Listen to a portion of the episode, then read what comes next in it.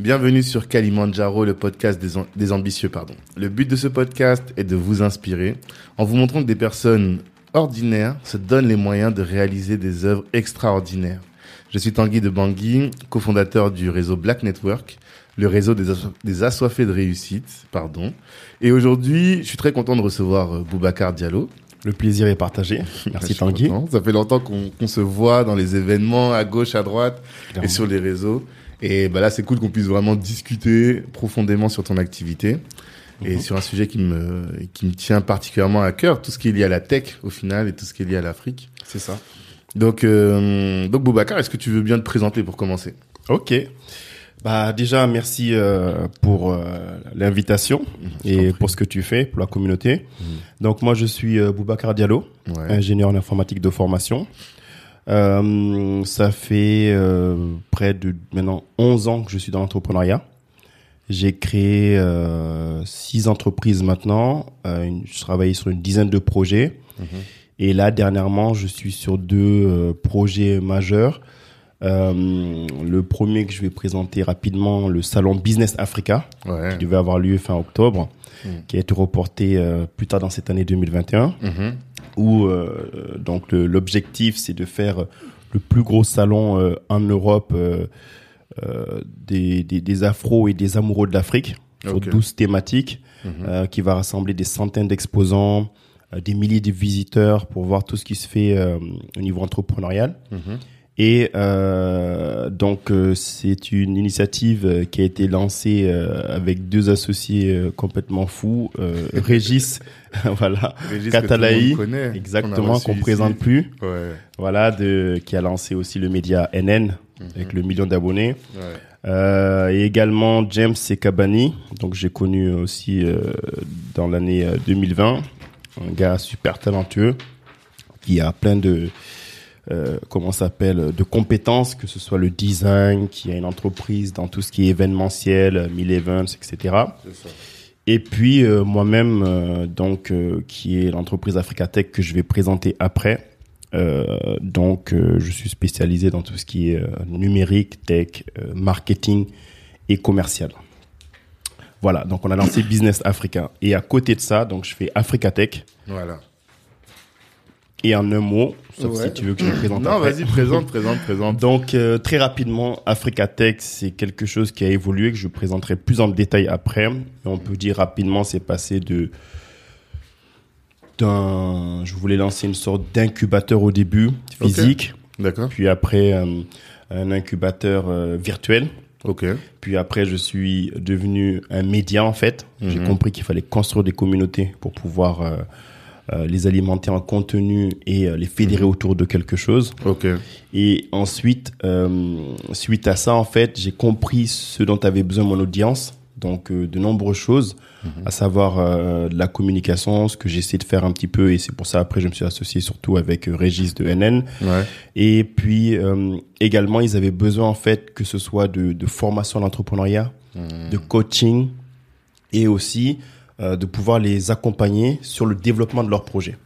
Et donc c'est comme ça que Africatech s'est progressivement transformé. Donc Africatech pourquoi? Parce que euh, tout simplement pour euh, l'amour de l'Afrique mhm. avant tout, passionné aussi d'entrepreneuriat et de technologie. Mhm. Donc c'est entreprendre, que ce soit de la diaspora africaine ou en Afrique, en ayant en tête la technologie comme accélérateur mhm. de tout ce qu'on fait. Voilà, c'est quelque chose de transversal et euh, qui permet vraiment de booster tous les, tous les business. Pardon. Et du coup, euh, c'est une plateforme maintenant, une place de marché qui met en relation des porteurs de projets, des mhm. clients qui ont des entreprises, des projets, mhm. avec des euh, freelances majoritairement en Afrique, okay. qui ont de nombreuses compétences euh, dans le marketing digital, comme des community managers, etc., des rédacteurs web, des avocats dans différents pays africains, mhm. avec des business développeurs, des développeurs web, des designers, etc. donc, de manière très simple, parce que nous, on nous sollicite beaucoup là-dessus. Mhm. Imaginons que j'ai une voilà, une avocate et que elle a un de ses clients et ici elle veut s'installer en, on va dire en Guinée par exemple, mhm, mhm. et euh, que lui il a besoin, elle elle est compétente sur la partie occidentale, mais elle a besoin d'un repère là-bas et elle peut aller sur Africa Tech et trouver son correspondant euh, en, en Guinée. Exactement. C'est ça. C'est vraiment ça. C'était le but de la, la, la, diaspora où on est tous les deux, mhm. euh, qui, qui dans ces dernières années c'est vraiment illustré au niveau de l'entrepreneuriat. beaucoup. Euh, beaucoup. veulent entreprendre ici, mais d'autres veulent aussi entreprendre et aller en Afrique. Ouais. Donc l'objectif, c'est de pouvoir accompagner les deux et de permettre d'avoir un pont entre la diaspora et l'Afrique. Ok. Voilà. Donc, euh, de permettre à ceux qui sont ici de pouvoir développer leur projet à moindre coût tout en se connectant à des personnes en Afrique mhm. et en les finançant aussi, parce qu'ils mhm. leur donnent du travail. Et aussi à des personnes qui sont sur le continent, qui sont super talentueux et compétents. J'ai fait pas mal de pays africains, Maroc, Sénégal, Guinée, euh, Cameroun, euh, Sierra Leone, etc. Et il y a des, des, des vrais génies, des mhm. gars qui sont bourrés de talent, mais qui n'ont pas les opportunités. Le but, c'est de pouvoir leur permettre justement d'avoir les opportunités de ces fameux porteurs de projets de la diaspora. D'accord. Ok, bah, cool. En tout cas, moi, je découvre. Vraiment, je ne m'attendais pas à ça. Et quand on a discuté un peu en off, je découvre encore la, richesse du, du projet, au-delà de ce que j'imaginais. Mais euh, bah avant, avant tout ça, comment est-ce que tu en es venu à l'entrepreneuriat Avant qu'on parle de tout ça? Wow. alors, parce que euh, en tant que dev, bien sûr. bien prendre ah oui, clairement. alors, de salarié. Alors clairement, c'est d'ailleurs tout ce que tout le monde m'a dit, euh, juste pour un petit aparté, une petite anecdote. Mm-hmm. Voilà, t'es informaticien, t'es ingénieur en informatique, développeur web. Pourquoi tu te lances dans l'entrepreneuriat? Trouve-toi un travail, comme si l'entrepreneuriat c'était pas un travail. euh, et aussi, euh, c'était voilà, mets-toi dans une grande boîte comme tout le mm. monde, etc. Bon, ça m'a jamais intéressé, pour être transparent. Mm. Moi, bizarrement, depuis que j'étais en troisième, quand on demandait aux autres tu veux faire quoi plus tard, moi je disais, euh, je savais même pas ce que c'était. Hein. Au collège, je disais je veux être euh, je veux concevoir des logiciels et euh, avoir ma propre entreprise. D'accord. Voilà, donc c'est dire que c'est vraiment depuis que je suis petit. Alors qu'il n'y avait pas d'exemple chez toi Pas du tout. D'accord. Pas du tout. Pas d'exemple d'entrepreneur. C'est que moi, je suis né en Guinée. Je suis venu en France. J'ai grandi ici. Ouais. Et euh, clairement, euh, la voie, c'était euh, trouver un CDI et se mettre au chaud comme tout le monde. comme mais euh, mais depuis que j'étais petit, moi. J'ai grandi en province, mais euh, je venais sur Paris pour mhm. voir de la famille. Mhm. Et en fait, par exemple, une des premières choses que je faisais, j'étais au lycée. Bon, au début, ça avait pas trop plu à mes parents, mais mais parce qu'ils pensaient que ça pouvait me pousser à laisser l'école. C'était euh, que je, je, trouvais des habits à Clignancourt et j'allais les mhm. revendre en ah. province. Et donc, il y avait déjà cette fibre entrepreneuriale, je veux dire. C'était vraiment, euh, voilà. Et du coup, c'était juste pour dire que voilà, moi, je je pose pas de questions depuis que je suis petit. Voilà, tout ce qui était à la maison technologique, que ce soit les DVD, les ordinateurs et autres, c'est moi qui passais des heures dessus. C'était un plaisir. Mmh. Et à côté de ça, je me voyais toujours en train de regarder, euh, enfin, je sais pas, les, Steve Jobs et autres.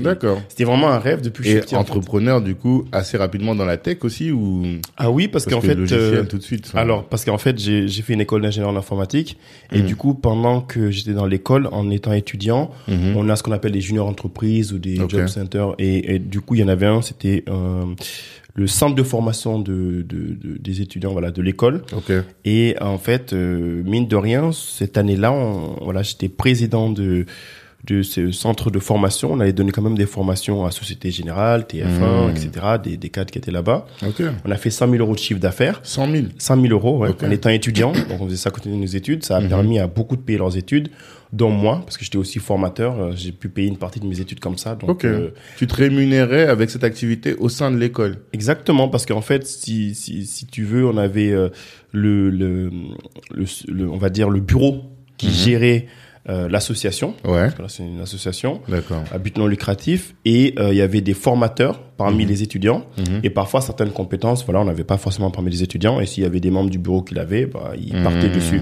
Et du coup, on partait en formation en fait, un à trois jours.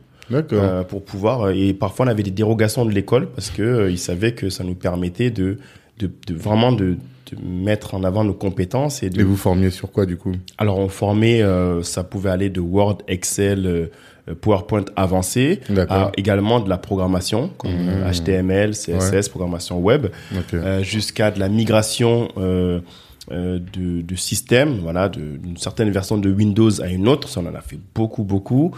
Euh, également, euh, voilà, toute autre activité autour de l'informatique et de, Mhm. Ça allait avec ce qu'on faisait en cours de toute façon. Donc, euh, l'école nous soutenait beaucoup à ce niveau-là et. Voilà. Et c'était quelle école? Les frais.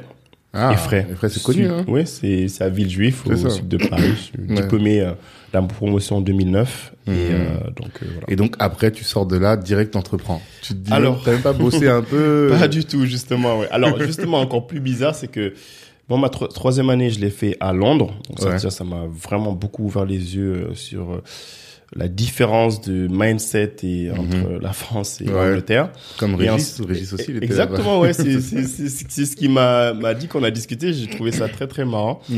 Et euh, après ça, justement, en dernière année, je suis parti aux États-Unis. D'accord. Voilà. Du coup, euh, ma dernière année, j'ai fait un programme d'échange euh, scolaire et euh, j'étais à New York. New York, ok. Voilà, à Long Island, Ok. Stony Brook University, Mhm. et c'était la meilleure année de ma vie. C'est-à-dire Ah ouais? Que voilà, que ça en termes de un campus avec 10 000 euh, étudiants, et je sais pas combien de professeurs. C'est quasiment une ville ou un village. Ouais, souvent, c'est ce qu'on m'a dit. Et euh, c'était juste énorme, que ce soit euh, la richesse culturelle, il y avait plus de 100 nationalités pr- représentées, Ok. Que ce soit euh, ce que j'ai fait là-bas même, j'ai fait des programmes de recherche, euh, Mhm. j'ai eu quelques prix même là-bas et tout, enfin c'était juste génial. Et du Mhm. coup, euh, on m'a même proposé, euh, si tu veux savoir, un, un travail Là-bas? là-bas, ouais. euh, Ah, mais t'aurais bon. pu. Et je l'ai pas pris pourquoi? Parce Pourquoi? que justement, j'étais en train de créer une entreprise avant même d'être diplômé avec deux autres associés. Ça je dis, moi j'ai toujours été dans Ouais, l'entrepreneuriat. en fait, ça, c'est ton truc. Voilà, c'est c'est mon truc, exactement. Et ça, tu peux pas l'expliquer. Tu penses Tu peux- c'est vraiment Il comme y a ça. des personnes qui qui savent pas forcément ce qu'ils veulent. Il y en a Mhm. d'autres qui sont nés, limite ils savent qu'ils ont une mission. Ils Ouais. pourquoi. Moi, voilà, moi je plus mission, c'est ça, quoi. C'est ça exactement. D'accord, ok. Et donc, euh, tu m'as dit six projets. De- Alors, avant euh, Africa Tech. Six entreprises et dix projets. Ouais. Donc euh, les entreprises, euh, là ça va être euh, très marrant parce que c'est des- vraiment des, des, des choses diverses et variées. Hein. Ok. C'est-à-dire que j'ai démarré d'abord par euh, tout ce qui était euh, prestations, donc développement de site web, application mobile, Ok. centre de formation, pour Mhm. ce que je savais faire dans mon école. mhm. Exactement. Mhm. Euh, j'ai fait aussi euh, donc une start-up, euh, c'était avec deux autres associés, un ami d'enfance, euh, Fouette Bérard, et euh, à qui je fais un big up, et, Mhm. euh, et aussi un autre de mon école, Jean-Adrien Chabran.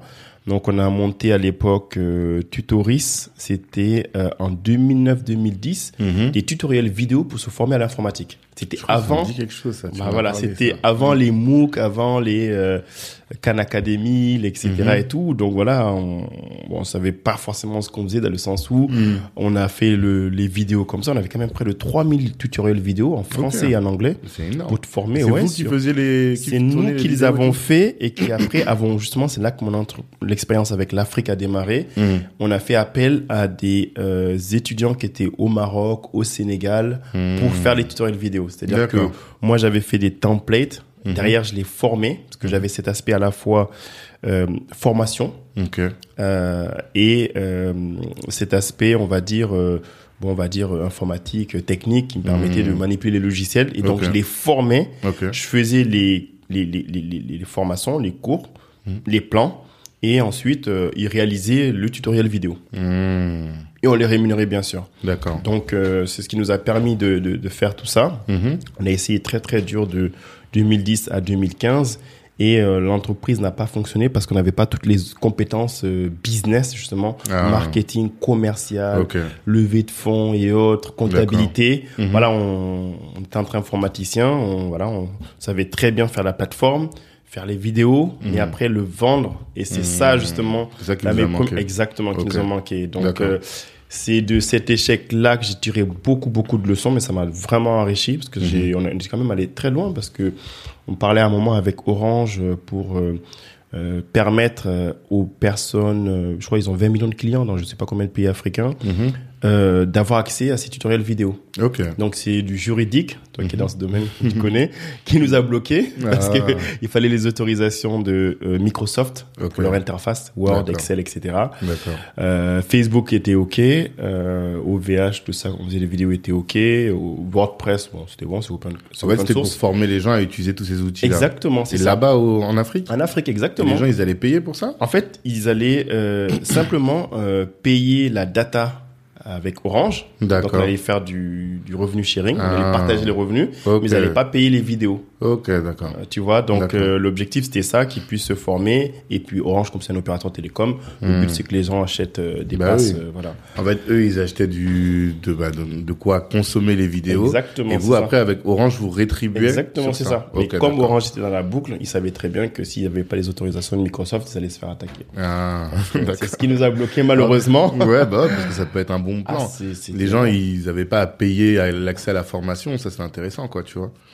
Mais clairement, clairement. Et du coup, euh, par rapport à ça, donc euh, avant que cette entreprise-là soit finie, on avait déjà créé autre chose euh, avec mon associé Foued. C'était une plateforme de crowdfunding mm-hmm. pour les entrepreneurs afro. Mm. pour lever des fonds. Donc là, ce qui nous a manqué cette fois-ci, c'était la communauté.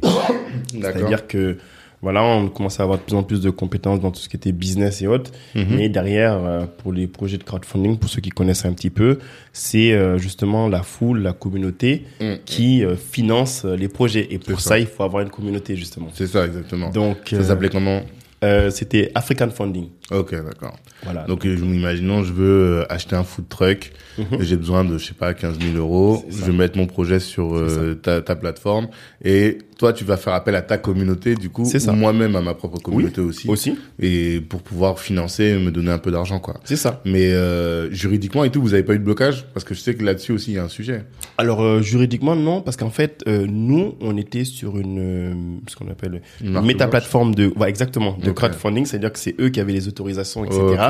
Donc, nous, on avait juste créé la, la plateforme en quelques clics. Vous l'avez brandé Exactement, c'est ça, on l'a brandé, mais sinon, c'était eux qui avaient toutes les autorisations avec les banques. Moi, je ne veux pas rentrer dans les détails parce que moi-même, j'étais en réalité freelance. C'est mhm. une autre des choses que j'ai fait pendant ce temps-là. J'étais développeur web pour mhm. cette propre plateforme. Ah, voilà. donc, je fais partie des ça, Exactement. comme ça. Et c'est là-dessus mhm. euh, qu'on s'est dit que euh, voilà, ça serait bien de d'utiliser leur solution justement euh, pour pouvoir euh, financer la communauté parce que ce qui est communautaire marche très bien. Par exemple, il y avait euh, je sais pas dessus euh, les Corses euh, qui où ça marchait très bien, les chrétiens de France, mhm. etc. Donc euh, nous, voilà, justement c'est la communauté afro et ils voyaient un gros potentiel. C'est juste que on n'a pas hum, pareil su voilà, c'était quand même vers 2013, hein, donc euh, c'est il y a un petit moment.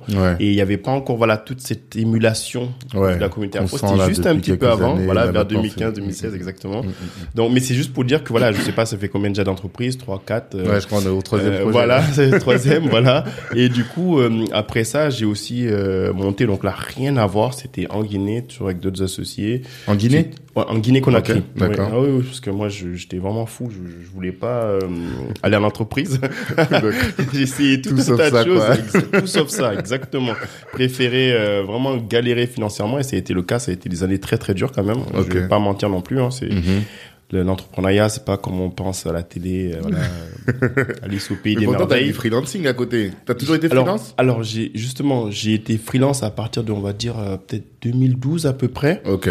Mais euh, c'était très dur de concilier le freelance Mhm. et euh, ce que je pourrais dire start-up ou entreprise où on crée un produit from scratch où il faut voilà vendre une communauté. C'est pas la même chose. Parce que vendre sa compétence si on est avocat si on est commercial si on est développeur web mhm. je vais pas dire que c'est facile mais bon c'est la partie plus facile en tout cas. Oui. mais créer un produit from scratch avec les besoins du marché trouver l'équipe euh, mhm. euh, livrer ce produit faire le service après vente c'est bien tu veux dire que tu pouvais pas faire du freelancing en même temps que lancer ta boîte c'était très très dur. D'accord. Voilà. Parce que ça, c'est un vrai, vrai, vrai problème que rencontre tout le monde. Mhm. Toi, es, vu que tu as commencé direct. Avec euh, l'entrepreneuriat, mhm. t'as pas pu bénéficier du premier financier de France qu'on appelle Pôle Emploi, tu vois. Pas du tout. Et ça, c'est une des erreurs justement que je regrette. Et si mhm. c'était à refaire, clairement, j'aurais travaillé un ou deux ans, ce qu'il fallait, et ensuite j'aurais été financé par Pôle Emploi. Et derrière, euh, j'aurais monté mes entreprises tranquillement. Je pense. Mais je regrette rien parce que quelque part, ça m'a mis une pression de malade d'avancer parce que chaque mois, il fallait se creuser pour euh, pouvoir payer le, loyer. le, loyer. Exactement. Là, Donc voilà, c'était ça. Et puis donc voilà rapidement un autre des projets, c'était rien à voir avec ce que je faisais, euh, un camion de roues qu'on a envoyé euh, ah. en, Guinée pour le transport de ça, parce qu'en Afrique, dans beaucoup de pays africains, peut-être beaucoup ne sont pas au courant, la construction, c'est quelque chose d'énorme. D'ailleurs, euh, Dangote, l'homme le plus riche euh, d'Afrique, c'est dans la cimenterie exactement qui lui permet de faire ça parce que tout se construit partout. Mm. Donc, on avait essayé ça, c'est ce qui m'a amené aussi en Sierra Leone, etc. Bon, ça a mm-hmm. été des épisodes très compliqués. ça n'a pas marché ça parce que. Alors justement, c'est quelque chose qui paye très bien et bah qui marche très bien, mais mais quand on a grandi en Europe avec une mentalité européenne, malgré ce qu'on croit, voilà, même si voilà, j'ai une apparence africaine, enfin, je, suis noir, je, je suis africain. un accent. Voilà, Moi, je croyais que t'étais venu récemment, tu vois. Non, non, non, j'ai toujours eu cet accent, c'est ça qui est bizarre. Pourtant, je suis là depuis mes 5 ans, donc. Ok. j'ai 35, ça fait 30 ans maintenant, voilà, donc très très longtemps, mais c'est mm. juste pour dire que euh, c'était justement ce choc de culture et cette façon différente d'appréhender le business. Okay. On m'a beaucoup appris sur le coup. Ouais bon qui a coûté très cher parce que voilà. Mais il fallait gérer tout un tas de choses que ce soit faire venir le camion jusque là-bas le dédouaner hmm, hmm, euh, faire les papiers euh, trouver les contrats faire en sorte que le chauffeur ne vous vole pas trop bref. C'est toute une logistique exactement. et du coup c'est cette partie là maintenant j'ai d'autres amis qui sont dans ça qui ont carrément des, des bornes des balises GPS pour savoir ah. où est le camion en temps réel. Oui, c'est énorme. Aujourd'hui, avec toute la technique, tu peux faire des choses Exactement, on peut faire beaucoup de choses. Mais du coup, voilà, je veux dire, c'est chacune des choses que j'ai fait à chaque étape parce que tout, pendant tout ce temps-là, par exemple, j'étais resté 8 euh, à 10 mois en Guinée. Mhm. Euh, après, plus tard, je vais en parler. Bon, avant ça, pardon, j'étais déjà fait l'équivalent de un an au Maroc. Ok. Euh, au Maroc. Et au Maroc, oui, parce que mon associé, en fait, mon associé, je disais, est, marocain, et meilleur ami d'enfance. Mhm. Et euh, en fait, pour faire les tutoriels vidéo, on était parti dans des ah. universités au Maroc, faire des partenariats avec les étudiants. Ah ouais, on allait super loin. Ce qui est marrant, c'est que tu as fait plein de projets, mais surtout, t'entreprends pas à la légère tu vas à fond, quoi, à 200%, ah tu fais des vrais trucs. Euh. Moi, je suis du, comme ça depuis que je suis petit. C'est-à-dire que s'il y a un truc où j'estime je vais pas pouvoir faire ou pas être assez bon, je dis non directement. Mais quand je me mets dessus, on peut euh, compter sur moi, j'y vais à 10 000%. c'est comme ça, tout ou rien. Hmm. voilà, il n'y a pas de... de demi-mesure. c'est ça. Et euh, dans tout ça, tu t'es jamais formé en entrepreneuriat? C'est sur le tas que je me suis formé. Alors, alors bon, j'exagère un peu dans le sens où, quand même, dès la première startup Tutoris, on a été incubé par une école d'entrepreneuriat, une sorte d'école de commerce, Novantia, à l'époque, un petit peu comme les ESCP euh, e euh, ou, autres là. Mhm. Euh, donc c'était six mois, c'était super rapide, mais c'était très très bien. Mais à ce moment-là, on comprenait pas tous les concepts encore qu'il y avait, mhm. des mots devant les investisseurs, tout un tas de termes que voilà, c'était vraiment nouveau. et après ça, on était les première promo dans mon école d'ingénieur qui avait aussi lancé son incubateur vers 2010 ou 2011, si je fais pas d'erreur. Et voilà, donc pareil, on était les premiers. Donc, j'ai pas, on va dire, eu à proprement faire euh, une école de commerce ou six mois de formation d'entrepreneuriat mmh. qui ferait que voilà, j'avais toutes les billes pour comprendre vraiment les tenants et les aboutissants du marketing, des sales, les liens entre eux, euh, les études de marché pour comprendre ce dont ont besoin euh, mm-hmm. les futurs clients, les problématiques qu'ils rencontrent. Bah oui. comment et, ça, maintenant, c'est quelque chose que je maîtrise par contre. Ben voilà, c'est ça que c'est ce qui me surprend parce que moi, quand j'étais, euh, enfin, qu'est-ce qui nous a amené à cette à cet mm-hmm. épisode, c'est mm-hmm. qu'on s'est retrouvé dans une réunion et je t'ai entendu très structuré, très méthodique dans euh, le, la gestion du projet entrepreneurial. Mhm. Mhm. Et même euh, Régis, quand il est venu, il a mhm. dit non, Boubacar, il est très très structuré, tu vois. Et bon, la structure vient peut-être aussi de la formation d'ingénieur aussi, ouais. c'est ça, en méthode agile, tout ça, tu as appris ça à l'école. D'accord. Mais tout ce qui est lié à l'entrepreneuriat, la définition du des, de, du problème à régler, tout ça, ça, ça, tu l'as appris sur le tas, sur le et à contre, enfin contre-temps, quoi, après. C'est ça, exactement. D'accord. Et du coup, justement, euh, euh, sur Tutoris, donc la fameuse plateforme de e-learning, hmm. euh, lorsque on voilà, c'était les dernières heures ou les derniers mois du projet, hmm. c'était vers 2014-2015, je suis parti au Sénégal pendant 6 à 8 mois quand même. Donc c'est pour ça que dans tout mon épisode entrepreneurial, j'ai toujours été connecté à l'Afrique. C'est ce que j'ai adoré d'ailleurs. Ouais. Et euh, du coup, là-bas, j'ai fait le tour de toutes les écoles commerce et autres ingénieurs pour euh, essayer de vendre tutoris justement.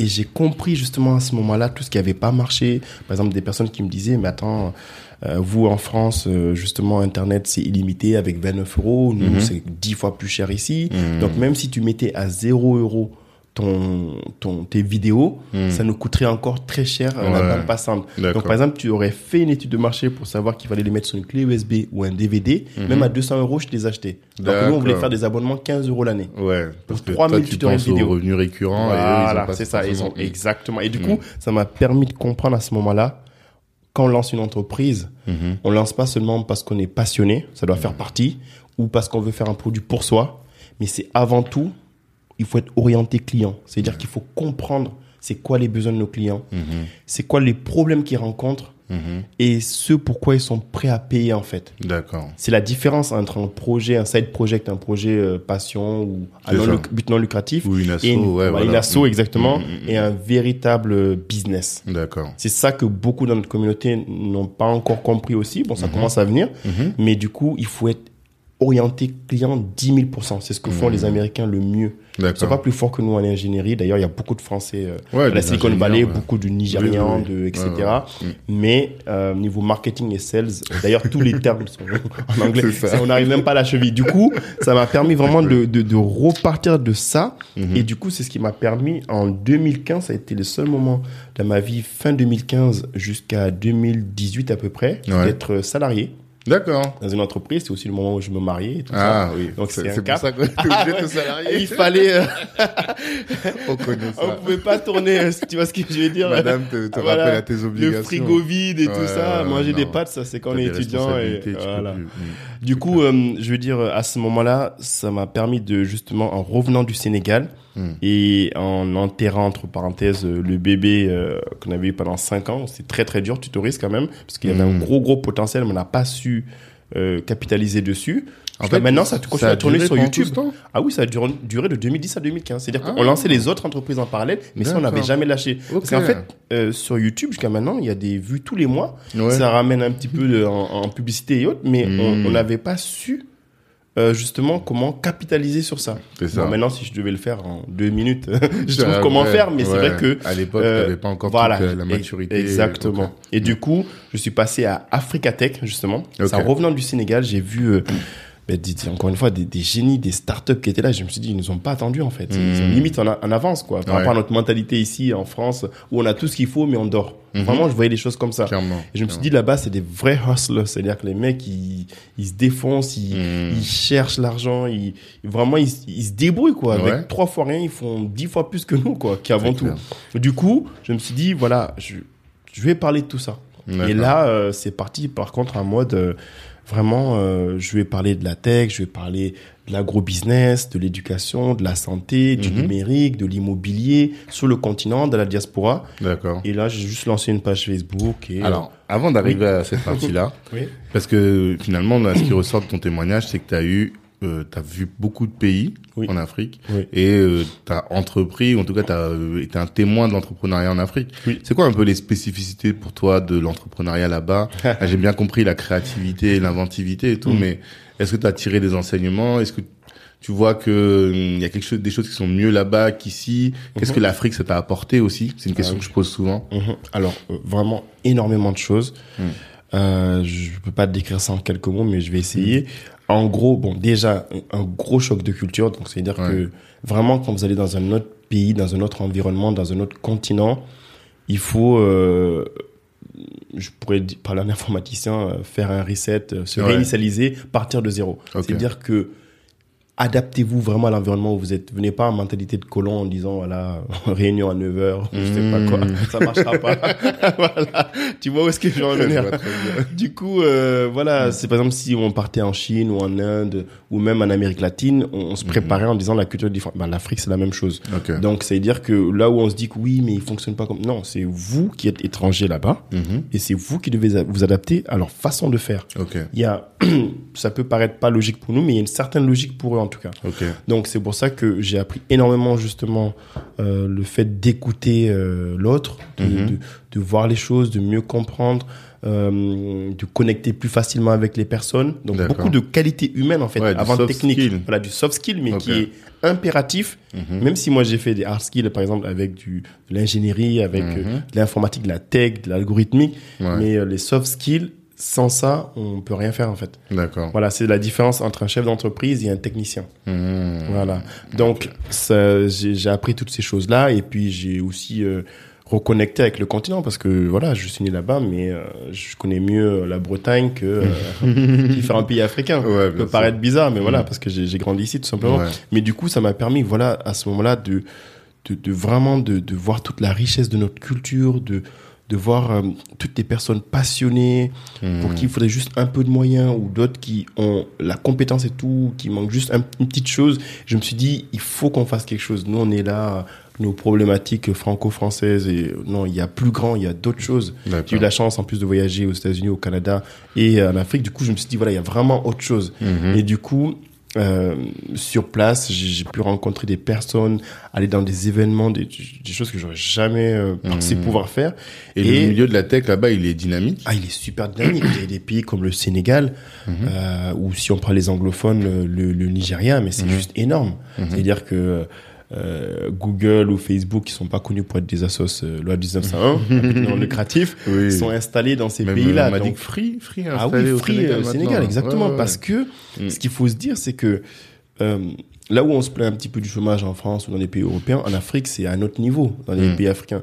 Donc, la plupart des gens, le remède, c'est l'entrepreneuriat. D'accord. Donc, ça veut dire que on y- je vais pas dire qu'ils sont naturellement, mais ils sont forcés d'être entrepreneurs, en fait, Ouais, pour survivre. ouais. Et du coup, ça développe des talents, des compétences qu'on Mhm. peut pas soupçonner, en fait. D'accord. Et, euh, et, et ça, je l'ai vraiment vu. Et euh, voilà, euh, c'est, il y a plein de choses juste énormes. Et donc, euh, je veux dire, à partir de là, je me suis dit, voilà, il y a quelque chose à faire en essayant de, de, de, de justement de d'accompagner toute cette énergie et d'être aussi d'en faire partie aussi Mhm. et euh, je voyais de l'autre côté la diaspora où moi j'étais justement en Ouais. France notamment Mhm.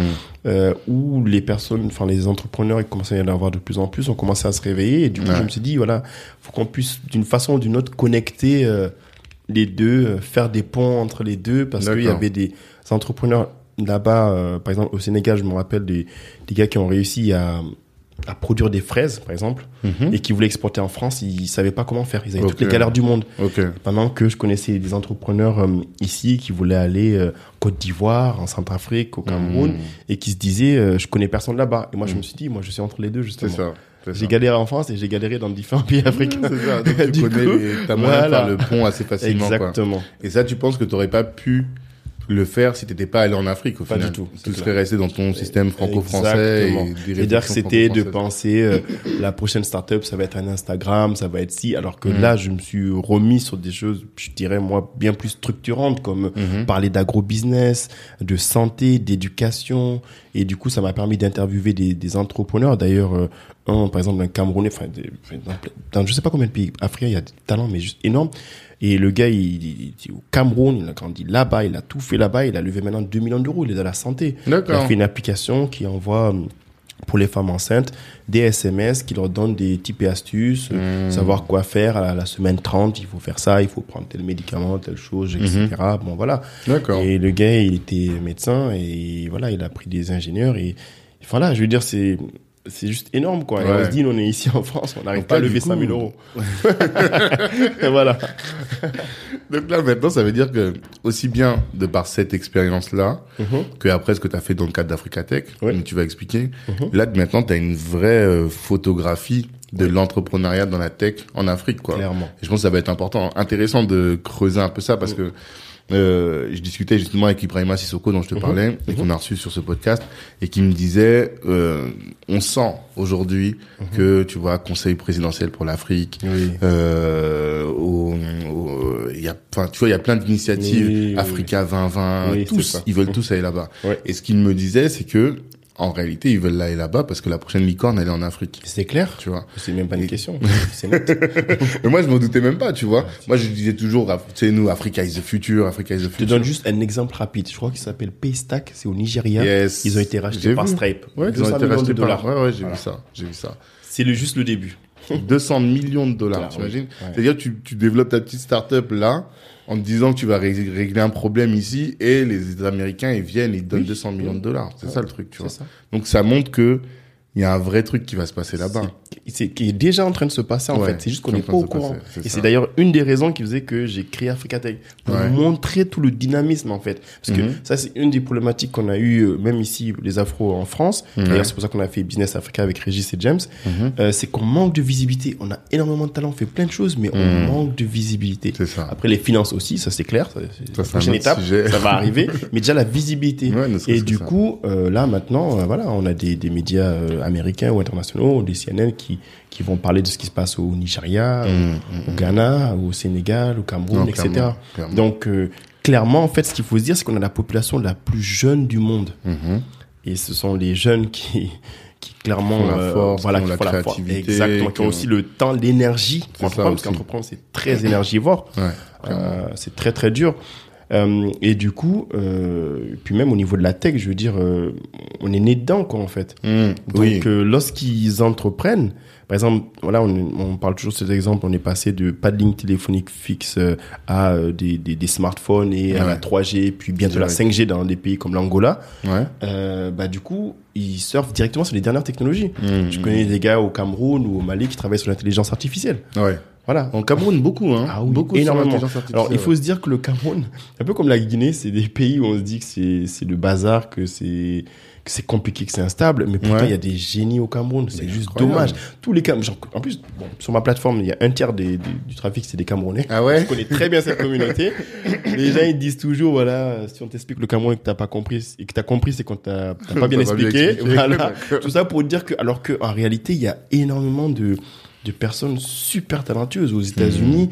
Mmh. Il y en a qui sont dans plein de programmes de recherche, etc. Et c'est pareil dans plein de pays africains, le Sénégal, euh, le, la Côte d'Ivoire, on n'en parle pas, mais mhm. au Canada et autres, euh, c'est nos cerveaux qui sont là-bas. Non, il se passe des choses. Il se passe des choses énormes. Il se passe vraiment des choses. On commence même à avoir des connexions maintenant avec la Chine, parce que aussi ils ont compris. Mhm. Donc c'est juste pour dire que c'est une question de temps, c'est en train d'arriver. Il y a beaucoup de choses qui se font déjà, mhm. et euh, clairement nous en tout cas avec Africa Tech, la mission c'est de lever une armée d'entrepreneurs euh, qui vont partir à la conquête de, de l'Afrique et du reste ah du ouais monde. Ah oui, c'est ça. Vraiment ça. Parce que c'est vrai que je pose cette question d'habitude. La première question que je pose dans le podcast, c'est mhm. quelle est ton ambition?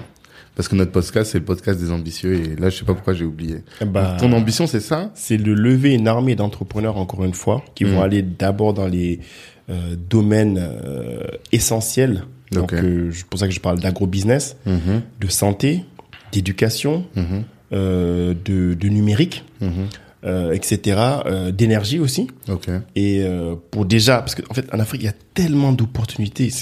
C'est, en fait, c'est fou, en fait. Mm. L'Africain, c'est un aveugle qui est assis sur un banc d'or, euh, banc en or massif qui est en mm. train de faire la manche. C'est vraiment ça. C'est que les, les opportunités à tous les, niveaux. Okay. Et du coup, euh, nous, c'est ça. D'abord l'Afrique et après le reste du monde. Pourquoi? Parce qu'on se dit toujours, Déjà, l'Afrique, c'est immense, c'est 1,2 milliard d'habitants maintenant, bientôt 1,5 milliard. Mm. Mais euh, en plus de ça, il y a le reste du monde. Quand mm-hmm. Facebook fait euh, Facebook, il démarre certes aux États-Unis, parce que déjà le marché est énorme, mm. mais après, euh, il pense monde. Ouais. quand, voilà, d'autres, comment s'appelle Stripe ou d'autres entreprises se lancent, ils, mhm. pensent directement. Et nous, avec la tech, justement, c'est ça notre chance. Ah Là où d'autres entreprises, c'était plus difficile, comme de, je sais pas, construire des centres commerciaux où il faut beaucoup de capital, mhm. même avoir des machines pour l'agriculture où il faut aussi beaucoup de capital. Avec la tech, il faut juste de Internet, votre cerveau, mhm. du, du, de la passion et du temps, et c'est parti. Voilà. Donc c'est pour dire que il faut quand tu dis votre cerveau. Alors justement, ça va m'amener sur un autre sujet, mais quand tu dis votre cerveau, si on parle, quand tu parles de la tech, tu parles pas juste de développer finalement. Il y a plein d'activités dans le, la tech. C'est ça. Faut comprendre qu'en fait, la tech, la, technologie ou le numérique, hmm. c'est quelque chose de transversal. Par exemple, on parle de de télécommunication avec le smartphone, c'est de la technologie. Okay. Qu'on s'en rende compte ou pas. Quand on est sur Internet, c'est de la technologie. Quand vous êtes hmm. sur Facebook, les réseaux, c'est de la technologie, tout ça en hmm, fait. Donc en fait, on n'est pas conscient même dans notre voiture, euh, il y a plus de composants électroniques maintenant qu'il n'a jamais eu. Du coup, en fait, on n'a pas conscience qu'on est entouré par la tech. Hmm. Même les satellites, le GPS qu'on utilise, c'est de la hmm. technologie. Tout, tout, ça, c'est de la technologie. Donc la technologie, c'est pas la technologie pour la technologie. La technologie, elle est là pour accompagner tous les secteurs. Ça. à savoir l'agro-business, à savoir par exemple, j'ai interviewé euh, donc c'est un ami qui est en Côte d'Ivoire, euh, Joseph Billet, qui a fait fly Agri, qui euh, monte des drones qui vont surveiller des plantations en Côte d'Ivoire ah, pour voilà repérer les, les, champs. Tu peux être mhm. ici en France avec ton ton champ et, et, vérifier sur ton iPad ce qui se passe et tout. Mhm. Et s'il y a des maladies euh, le drone photographie mhm. et avec des modules d'intelligence artificielle, ils peuvent reconnaître en disant il y a telle maladie, il faudrait mhm. faire ici à tel endroit. Alors que sinon, il aurait dû avoir 10 mecs qui vont faire le tour des champs et tout. Euh. Et, et, et, mhm. ça, je parle d'agro-business, mais Tu peux voir la même chose dans l'immobilier. Mhm. Tu peux voir la même chose même dans, la, dans, dans, dans, le juridique ou dans mhm. tout ce qui est légal euh, dont tu fais partie. Dans tout ce qui est euh, euh, santé, on n'en parle même pas. La télémédecine, etc. Avec le Covid, ça a explosé. L'éducation, bah, pareil. Mais c'est intéressant. En fait, je te posais ça parce que je pense que nous, on a une mauvaise compréhension de la tech. clairement. Parce que je discutais avec un entrepreneur il y a pas longtemps et mhm. un mec qui pourtant euh, est quand même aguerri dans le business mhm. et je lui dis non mais frère là la tech la tech il me dit non mais pourquoi vous me parlez de la tech alors qu'on n'a pas réglé nos problèmes basiques qui sont manger, s'éduquer et tout. Mhm. Mais là quand on discute avec toi, on voit bien que ben non, la tech va intervenir dans ces domaines-là également quoi. Par exemple, si on prend l'alimentation puisqu'il parlait d'alimentation, hmm l'agrobusiness, c'est quelque chose d'énorme. Depuis hmm. la production jusqu'à la distribution, la chaîne hmm. de valeur est immense. Je fais des études de marché, donc j'en sais quelque chose. Hmm. C'est juste immense. Oui, c'est ça, ton business, avant, c'était vendre des études de marché. Justement, moi, au niveau de mon business model, j'ai testé beaucoup de choses. Oui, c'est ça. Cet aspect euh, incubateur dont j'ai parlé au tout début. Après, euh, l'aspect média. Mhm. Puis l'aspect communication, j'ai testé même des meet-up, donc un peu d'événementiel. On a fait des meet-up à Kiss Kiss Bang Bang sur la levée de fonds, euh, à Drivey sur l'intelligence artificielle. Mhm. Et après, progressivement, je me suis rendu compte que mon audience, en fait, était composée de personnes qui cherchaient beaucoup d'informations, mhm. mais des opportunités d'affaires et les secteurs et pays dans lesquels investir. Ouais. D'où les études de marché. Ok, Pour démarrer. D'accord. Une, fois que j'ai fait les études de marché, je me suis rendu compte qu'il y en a qui sont à différents stades de développement. Il y en a qui sont au stade de l'idée, d'autres de l'étude de marché, d'autres euh, de constituer une équipe, d'autres mhm. d'immatriculer, mhm. d'autres de la croissance, d'autres de la levée de fonds. Mhm. Du coup, je me suis dit, ah oui, en fait, c'est ça toute la chaîne de valeur. Et du coup, je peux apporter pour l'instant sur la partie euh, idée, avec toutes les interviews que je fais des entrepreneurs en Afrique dans la diaspora, inspirés et autres, sur la partie études de marché, les études de marché que je vends. Euh, par secteur et sur mesure. Et ensuite, pour les personnes qui veulent aussi exécuter et réaliser, ce côté justement coaching que j'ai pu avoir parce que je, fais une dizaine de projets comme j'ai dit. J'ai l'expérience avec le sang. C'est ça c'est toute ma vie.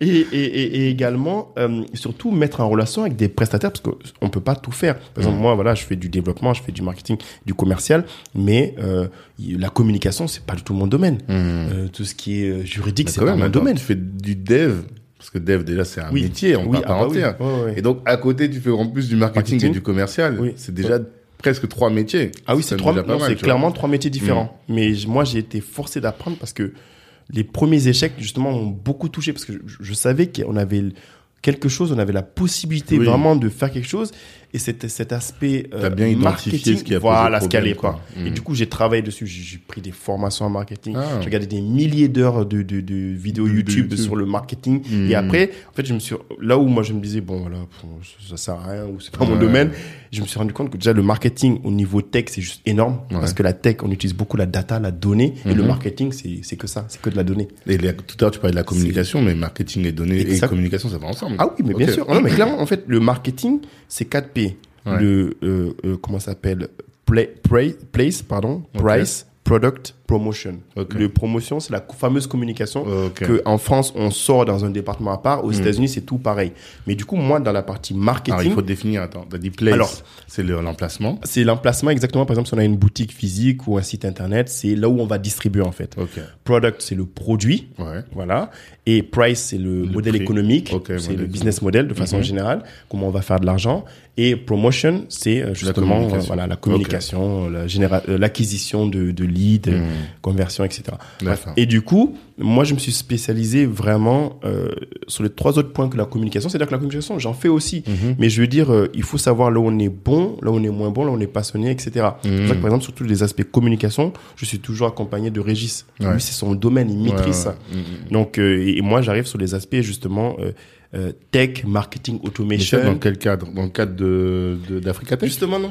Euh, ah. pas que. Alors pardon. Euh, dans le cadre d'Africa Tech, oui, mais mm. business Africa, mais aussi en dehors, parce que Régis, mine de rien, on se connaît depuis 2010. Ok. On s'est rencontré en 2010, donc ça fait un moment. Mm-hmm. Et du coup, on, à ce moment-là, on avait déjà failli travailler ensemble. À la base, sur BMG déjà ou? Non, sur NN, sur Negro. Ah, je devais faire son site web. Parce qu'au début, comme je t'ai dit, une de mes premières entreprises, c'était de faire des sites web. Ouais. Mais à ce moment-là, on, je sais plus pour quelle raison ça avait pas pu se faire, mais on était mm-hmm. resté en contact. Mm. Et du coup, je voyais comment lui progressait et tout. Je trouvais ça génial parce que clairement, moi, j'étais fan de ce qu'il faisait parce que euh, on n'avait pas cette information. Et moi-même, mhm. j'étais allé en Angleterre, j'étais allé aux États-Unis, j'avais vu la différence quand j'étais mhm. rentré en France. D'ailleurs, j'avais déprimé en rentrant en France. Mais bon, bref. et du coup, euh, c'était génial ce qu'ils faisaient. Mhm. Et euh, du coup, je voyais aussi comment ils montaient les communautés, à quelle vitesse et tout. Et moi, je me disais justement, ça c'est quelque chose d'important, mais je savais pas comment le faire. Ah, ok, d'accord. Donc, clairement, c'est quelque chose que j'ai appris, mais au fur et à mesure, en fait, où moi, j'avais au fur et à mesure en fait cette capacité de travailler sur le marketing et sur le commercial et surtout de trouver des clients Hmm. qui avaient besoin de faire de la communication, comme par exemple, euh, ça peut être des euh, un, client qu'on a eu, euh, Diaspora Sur ou hmm. Orange Money ou autre. Et je me suis dit, bah justement, je vais pas faire ça tout seul, autant travailler avec un collègue, associé et ami hmm. qui est très bon dans ça pour le faire. Et c'est comme ça progressivement qu'on a appris à travailler ensemble. On a toujours gardé notre structure, mais on travaillait toujours en partenariat. Et c'est ce qui nous a amené naturellement à Business Africa. Quand vous êtes en partenariat, par exemple, qui facture? Ah bah c'est par exemple si ça peut être moi, ça peut être lui. d'accord. Ça dépend. C'est vraiment. Ah, ah, oui non c'est hmm. vraiment c'est c'est ça que alors moi c'est c'est plus tard c'est quelque chose que j'ai essayé de théoriser un peu. Mhm. Il faut savoir que euh, les occidentaux ils ont eu leur modèle économique. Quand je dis modèle dans le sens euh, voilà le capitalisme, mhm. le côté individualiste qui qui, qui, vient de la culture. C'est pas parce que c'est mauvais, c'est il y a des qualités et des défauts. C'est leur manière de fonctionner. Euh, avec la Chine, on a eu euh, le, le, capitalisme d'État. C'est-à-dire que l'État est super présent, ils vont mhm. mettre des milliards, ils interviennent et tout. Mhm. D'ailleurs, les, les Occidentaux leur en veulent un peu parce qu'ils n'arrivent pas à faire la compétition. Mhm.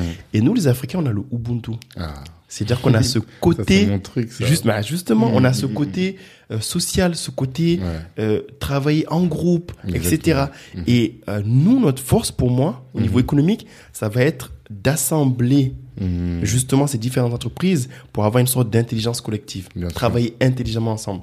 Par exemple, je connais Tanguy qui est dans tout ce qui est euh, avocat, juridique, etc. et tout. C'est mhm. pas mon domaine. J'ai réussi à trouver un client qui est intéressé par ça. Mhm. Au lieu de perdre l'affaire ou de pas le faire, je fais partenariat avec toi. Soit je prends un apport d'affaires, soit quelque chose et on fait du business ensemble. C'est ça. Euh, il y a la communication, je peux pas faire cette partie-là. Euh, je m'associe avec Régis. Hmm. Euh, il y a des sites web à faire ou une partie fortement numérique il sait pas faire, il m'appelle. C'est ça en fait. Et pour moi, c'est cette intelligence collective là qu'on a déjà en nous et qui est en train de ressortir de toute façon. On le voit. Parce, qu'on a besoin de toute façon. On a, besoin. De toute façon, sans ça, on est mort. isolé, on ne pourra pas réussir. Sans ça, face aux autres, on peut pas tenir. C'est ça. Voilà. Donc, euh... Et il faut s'appuyer sur nos plus grandes richesses pour nous développer. Mhm. Tu as bien montré que, effectivement, les Occidentaux, ils ont un capitalisme qui est individuel. Mhm. Les Chinois, ils ont leur euh, mode de fonctionnement aussi. Mhm. Et nous, il faut qu'on s'appuie sur nos, notre mode de fonctionnement. Il y a que comme ça qu'on sera pas déséquilibré. Exactement, c'est ça. Et l'Ubuntu, c'est notre richesse à nous. Qu'on soit conscient ou pas, hmm. c'est ce qu'on fait en fait. C'est clair. Donc après, vaut mieux l'accepter et le, et le voir et, hmm. et adapter ça au business. C'est ça. Beaucoup ne sont pas conscients, mais dans le business ou dans toute chose qu'on fait, on inclut toujours la culture. Même dans la religion, on inclut la culture. Clairement. Du coup, si on comprend pas ça dans le business, on va hmm. pas y arriver en fait, parce qu'on va essayer de, de, de, de, de, copier des modèles qui mhm. sont pas euh, propres à nous et on va pas y arriver. Mhm. On ne peut, on sera qu'une pâle copie. Ça. Par contre, si on est nous-mêmes avec notre façon de fonctionner, donc on définit nos propres règles, on ne pourra pas être battu à nos propres. Non, c'est clair. Voilà. C'est comme ça que je vois les choses. C'est cool.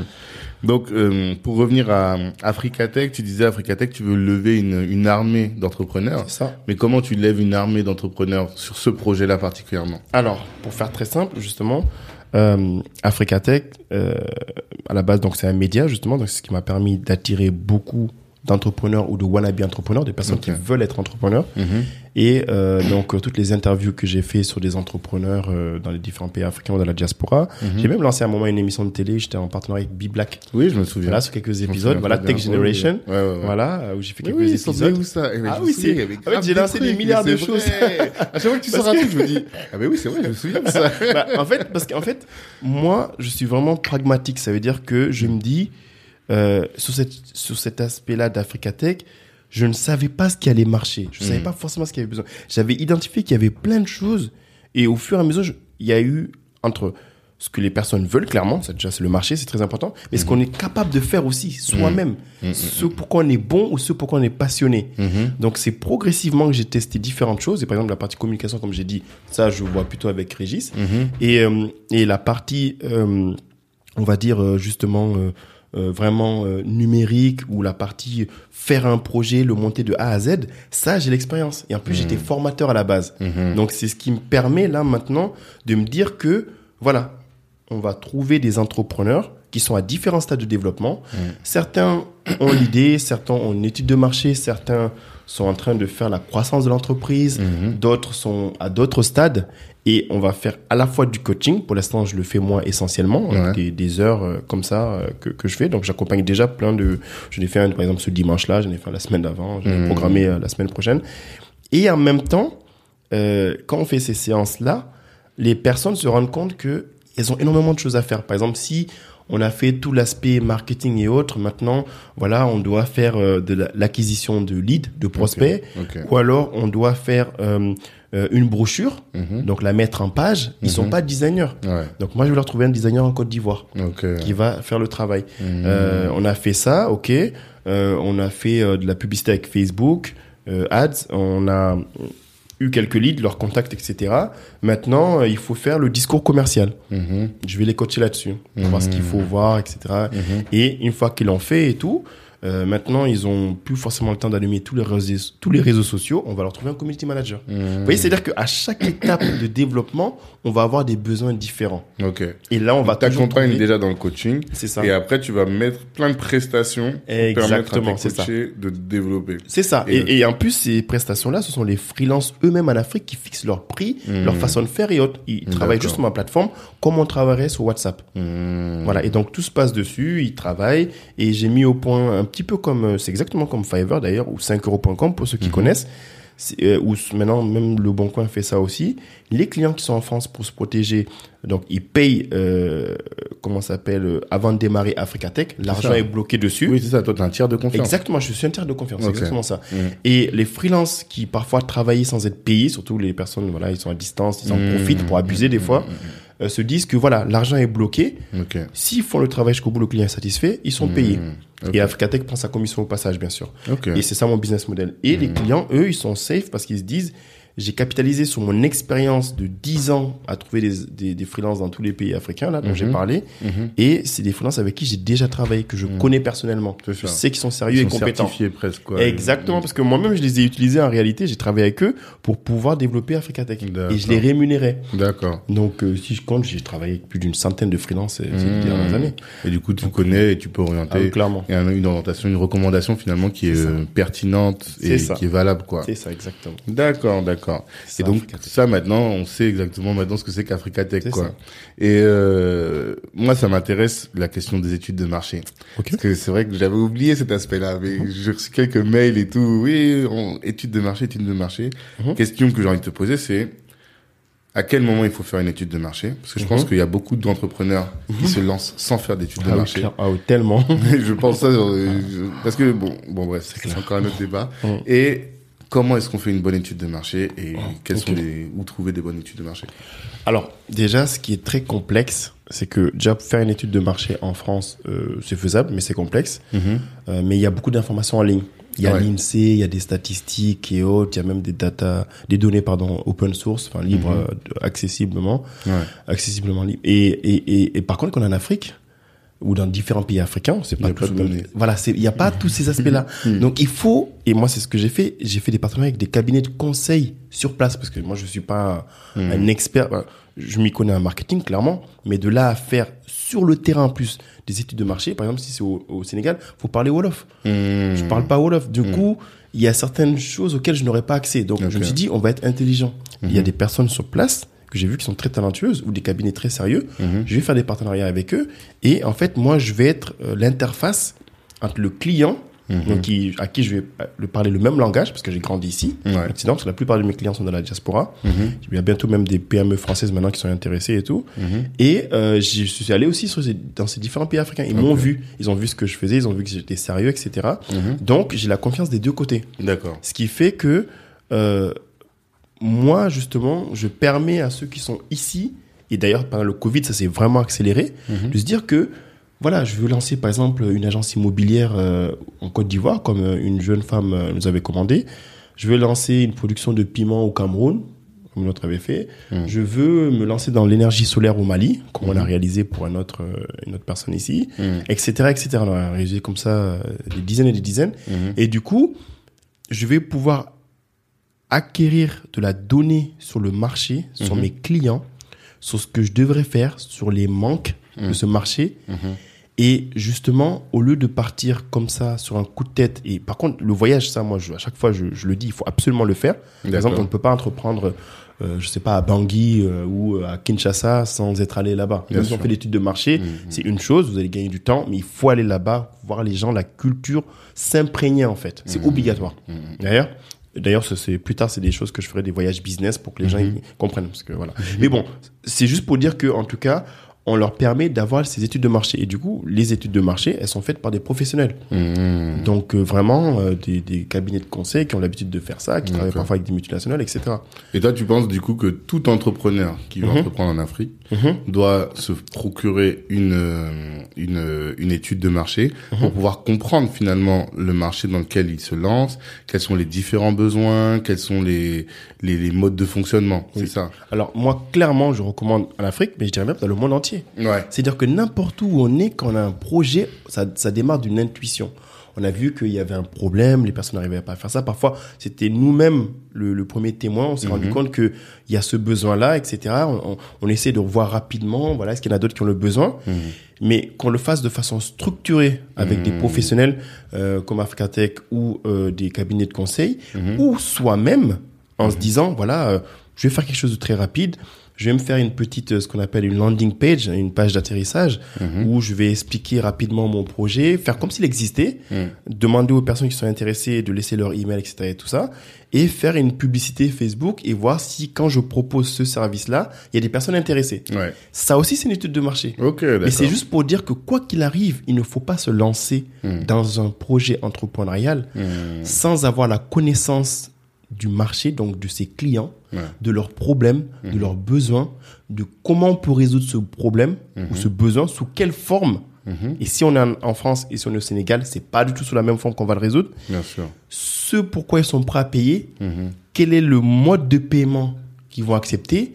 Par exemple, ici, paiement tous les mois avec un prélèvement ou alors paiement en prepaid là-bas, donc euh, à l'achat, mhm. euh, ou, ou, paiement en une fois, deux fois, trois fois sans frais. Voilà, tous ces aspects-là, mhm. si on sens comme ça, on risque de vouloir aller vite, mais on va perdre beaucoup de temps après parce qu'on comprendra pas pourquoi on n'a pas de clients. Ouais, et c'est à ça que sert l'étude de marché. En fait, mhm. c'est pour diminuer les risques sur le projet. Parce que de nature, un projet entrepreneurial, c'est énormément de risques et beaucoup d'échecs. Les statistiques le montrent. Je sais hmm. pas c'est quoi le pourcentage de ceux qui réussissent. Voilà. 8 projets sur 10 flop. Exactement. Donc, si on veut diminuer les risques, hmm. c'est d'ailleurs pour ça aussi que que ce soit une banque, ou des investisseurs ou autres, même si vous n'avez pas le business plan complet, parce que la partie financement et autres projections, c'est du bullshit. Moi, je dis ça vraiment.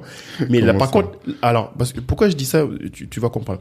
La partie euh, étude de marché, et c'est pas parce que j'en fais ou quoi que c'est important, c'est des choses factuelles. Ouais. D'accord? C'est-à-dire que c'est vraiment les données, c'est ce qu'on a recueilli. On a fait des enquêtes quantitatives et qualitatives. Mm-hmm. Ce que nous dit le marché. Les projections financières, surtout si c'est le porteur de projet qui le fait et qui n'est pas un hmm. financier, il va se dire, en année 3, je serai rentable comme tout le monde. tu comprends? Alors que, effectivement, si euh, l'étude de marché et tout le business plan c'est fait par un cabinet hmm. professionnel qui va te faire des vraies projections, là, je dis d'accord. Mais les, le business plan, voilà, exactement. un expert voilà, c'est ça. Uniquement pour la partie prévisionnelle. Voilà. La partie étude de marché, c'est encore autre chose. Et du coup, sur ça, là, on aura des, des, des vraies informations, des données hmm. pertinentes. Hmm, Mais même ça, même l'étude de marché, hein, je le dis tout le temps, ou la partie financière, c'est des choses vivantes. Donc, c'est pas parce que c'était valable il y a six mois que c'est toujours valable maintenant. Il faut le mettre à jour. Donc c'est pour ça que c'est juste pour dire que euh, s'il y a quelque chose qu'on doit faire dans tout ça, parce que dans le business plan, euh, il y a plein de parties à faire. Hein. Mhm. On va présenter euh, le marché certes, mais aussi le produit, le, le, le, la stratégie marketing, mhm. l'équipe, la, team, les aspects financiers et autres. Mais ça prend beaucoup de temps. Et moi, je dis toujours aux entrepreneurs, au lieu de passer tout ce temps-là à ne faire que ça, et tu n'as pas pris un seul contact avec tes clients, essaye de voir comment faire soit avec des professionnels ou toi-même une étude de marché mhm. et te mettre rapidement au contact des clients. C'est ce que je conseille. Il faut être orienté client en fait. Euh, si tu peux sauter une, des étapes, il y en a une que tu dois pas sauter, c'est l'étude de marché. Parce que l'étude de marché, tu vas aller par, et c'est ce qu'on dit, le marché, c'est les clients en fait. Hmm. Si on saute ça, ça sert à rien de faire l'entreprise. Parce que tous les autres, euh, euh, comment on appelle ça, départements dans une entreprise, mhm ils sont reliés au marketing et commercial. Les Mhm. deux départements cœur d'une entreprise, c'est le marketing et le commercial. Ok. Par exemple, par exemple, moi, je suis dans la tech, mais c'est pas du tout le département cœur. Ce sont des départements qui viennent en appui Mhm. Ouais. au marketing et au commercial. support. Mhm. Le juridique vient en appui au marketing. Le, le, le, je peux donner comme ça des exemples dans tout. L'opérationnel vient en, en support au marketing, le et au marketing, commercial. c'est comment est-ce que tu vas aller trouver tes clients. Et le, Exactement. commercial, c'est comment tu vas les toucher directement. C'est ça. Donc c'est la base. Ouais, ouais, On parle de business. Oui, oui. Donc, c'est pour ça que tous les autres, je dirais pas qu'ils sont facultatifs, mais dans un premier temps, quand on démarre, c'est sur ça qu'on doit focus. Hmm. Et c'est ce qui permet dès le début, et moi c'est ce que j'ai fait avec les études de marché quand j'ai changé mon mindset justement avec toutes les heures de formation marketing commercial, je vendais mes études de marché avant de les avoir faites. Comment ça? Ça veut dire que j'avais deux modèles, j'avais euh, des études de marché par secteur et par pays. Ok. Là, c'est moi qui possédais les études de marché Mhm. et je les vendais comme on vendrait euh, un livre, Ouais. d'accord? Tu dis, voilà, vous voulez être, euh, euh, je sais pas, vendre des fraises au, au Nigeria. Exactement. Voilà, le- les, la consommation des fraises au Nigeria, ça. c'est ça, c'est ça, c'est ça, c'est ça. C'est ça, exactement. Moi, j'ai déjà fait les études. Voilà, et je te la revends. Exactement. Voulez, c'est ça. Voilà, ça c'était un modèle. Et après, l'autre modèle, c'est lorsqu'on veut une étude sur mesure. Parce Ouais. que par exemple, moi ce que je faisais, c'était euh, quelque chose de macro. Mhm. Je prenais un secteur et un pays. Par exemple, je- j'avais pris euh, euh, l'agrobusiness en Centrafrique. Je vais prendre l'immobilier en Côte d'Ivoire. Le numérique au Sénégal. Comme ça, tu te fais une idée dans un secteur parce que tu te dis que tu as plus la, sens- la, la fibre, par exemple, pour la santé ou l'éducation. Mhm. Voilà. Donc, ça va te donner une idée grossière. Et après, tu peux aller creuser toi-même ou faire une étude plus précise. Ok. Et il y a d'autres personnes qui arrivent en disant clairement, voilà, moi, je vais faire une étude de marché sur, comme par exemple, j'ai fait dernièrement avec deux jeunes filles super talentueuses dans tout ce qui est tourisme et autres, euh, sur les maisons d'hôtes au Sénégal. Ok. D'accord? Et donc là, ça va être une étude sur mesure. Hmm. OK? Et euh, du coup, euh, comment Mais ça alors attends, avant que Mhm. t'avances, Oui.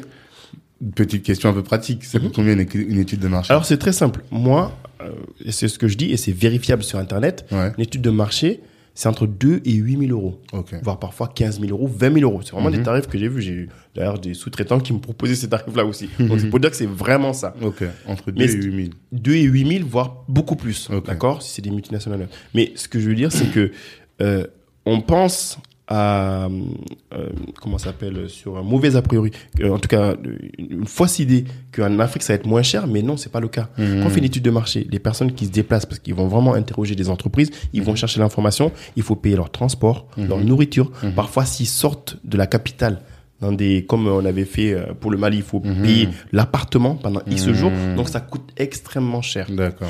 et moi, j'ai réussi à faire un tarif où euh, c'est parce que je fais du volume aussi. Mhm. C'est ce qui m'a permis de faire ça avec euh, les cabinets de conseil maintenant qui me font confiance.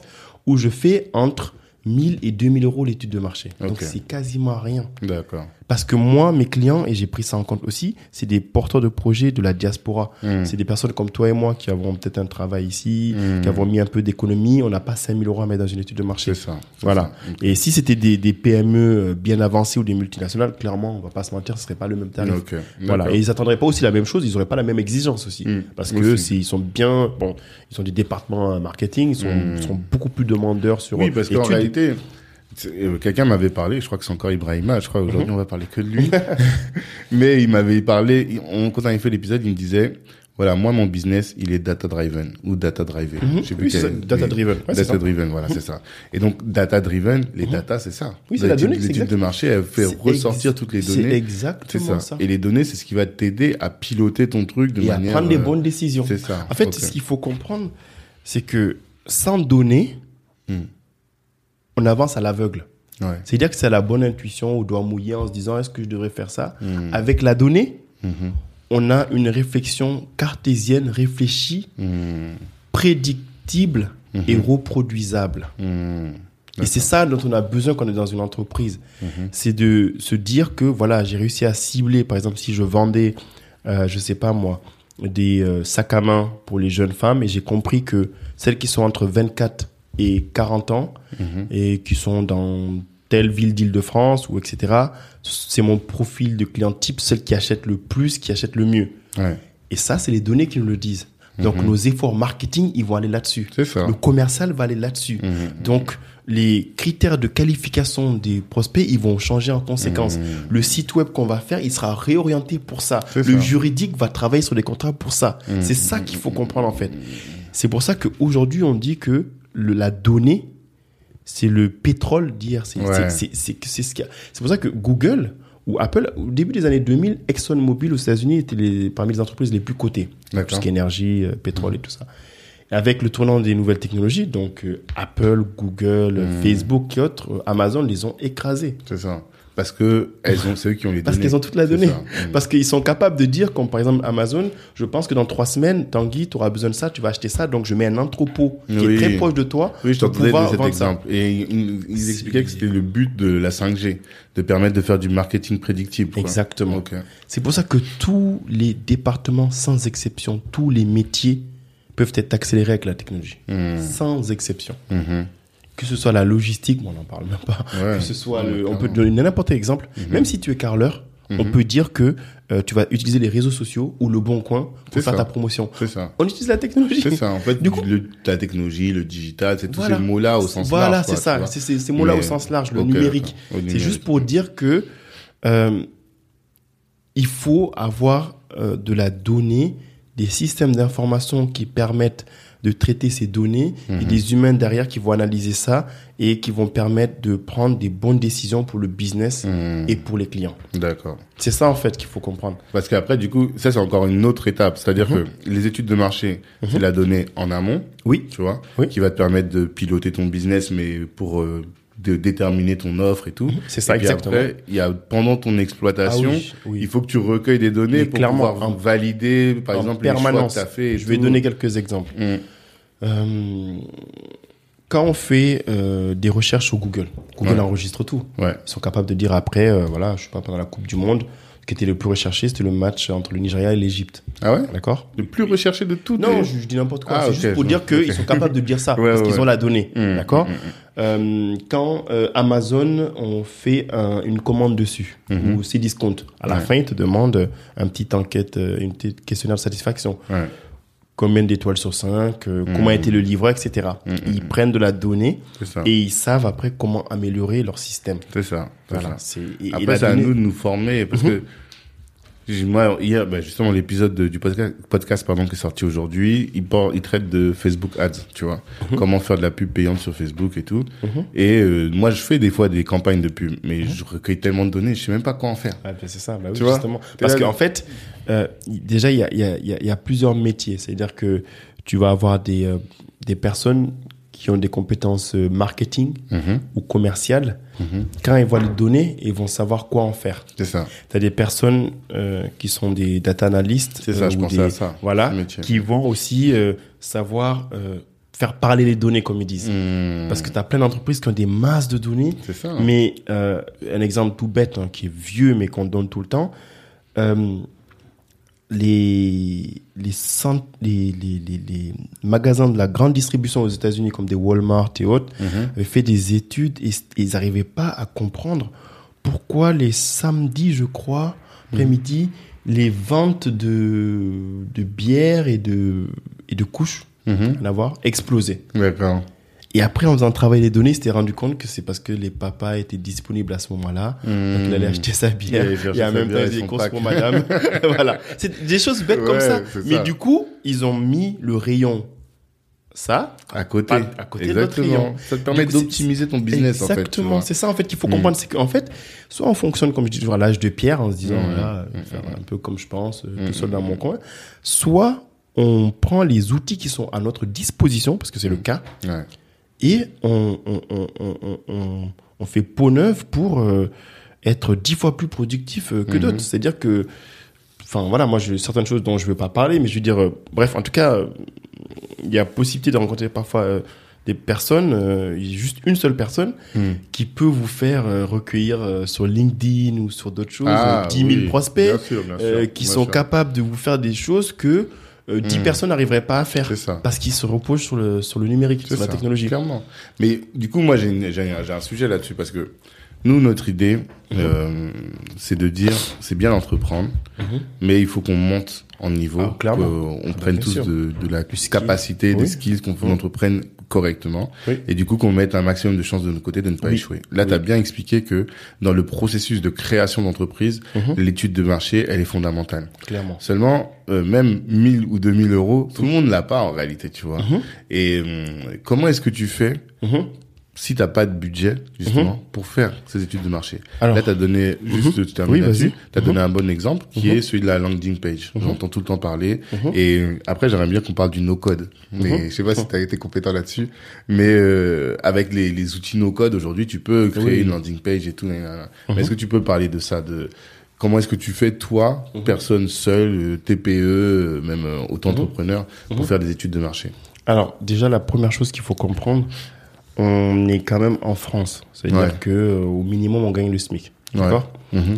Donc, euh, ce que je veux dire par là, c'est que euh, on a des besoins. Donc, voilà, acheter des choses, sortir un peu, hors Covid, aller au resto, voilà, à l'époque, exactement, l'âge de pierre, et bref, voilà, faire tout un tas de choses. Mm. Quand on est entrepreneur, c'est des sacrifices. La première personne qui investit ou sur laquelle il faut investir, c'est soi-même. Si on n'est pas capable mm. soi-même de mettre de l'argent de côté, d'avoir cette rigueur et cette discipline qui fait des fois beaucoup de personnes dans notre communauté, mm-hmm. ça c'est l'intelligence financière, c'est un autre sujet, euh, ça va être très compliqué l'entrepreneuriat. D'accord. Parce que ce qu'il faut se dire, c'est que c'est que des sacrifices dans tous les sens, à tous les niveaux. Au niveau mm. financier, énergie, temps, euh, voir la famille, les amis, s'amuser, etc. Il mhm. faut voir ses priorités. Il y a des personnes qui vont passer des milliers d'heures sur Netflix, après disent j'ai pas le temps de faire. Non, c'est que tu mhm. choisis de réorienter ton temps là-dessus. Des personnes qui vont dire j'ai pas d'argent, je vais dire non, tu préfères euh, acheter les dernières Air Max à 800 mhm. euros plutôt que de mettre là-dedans. Tu, vois un petit peu? du coup, c'est déjà ce switch dans la tête parce que c'est toujours un blocage dans la tête de se dire que l'argent, je peux l'utiliser pour ça. Mhm. Et ensuite, d'avoir une rigueur et une discipline, de se dire, je vais mettre de côté X temps pour mhm. pouvoir faire cette chose. D'accord?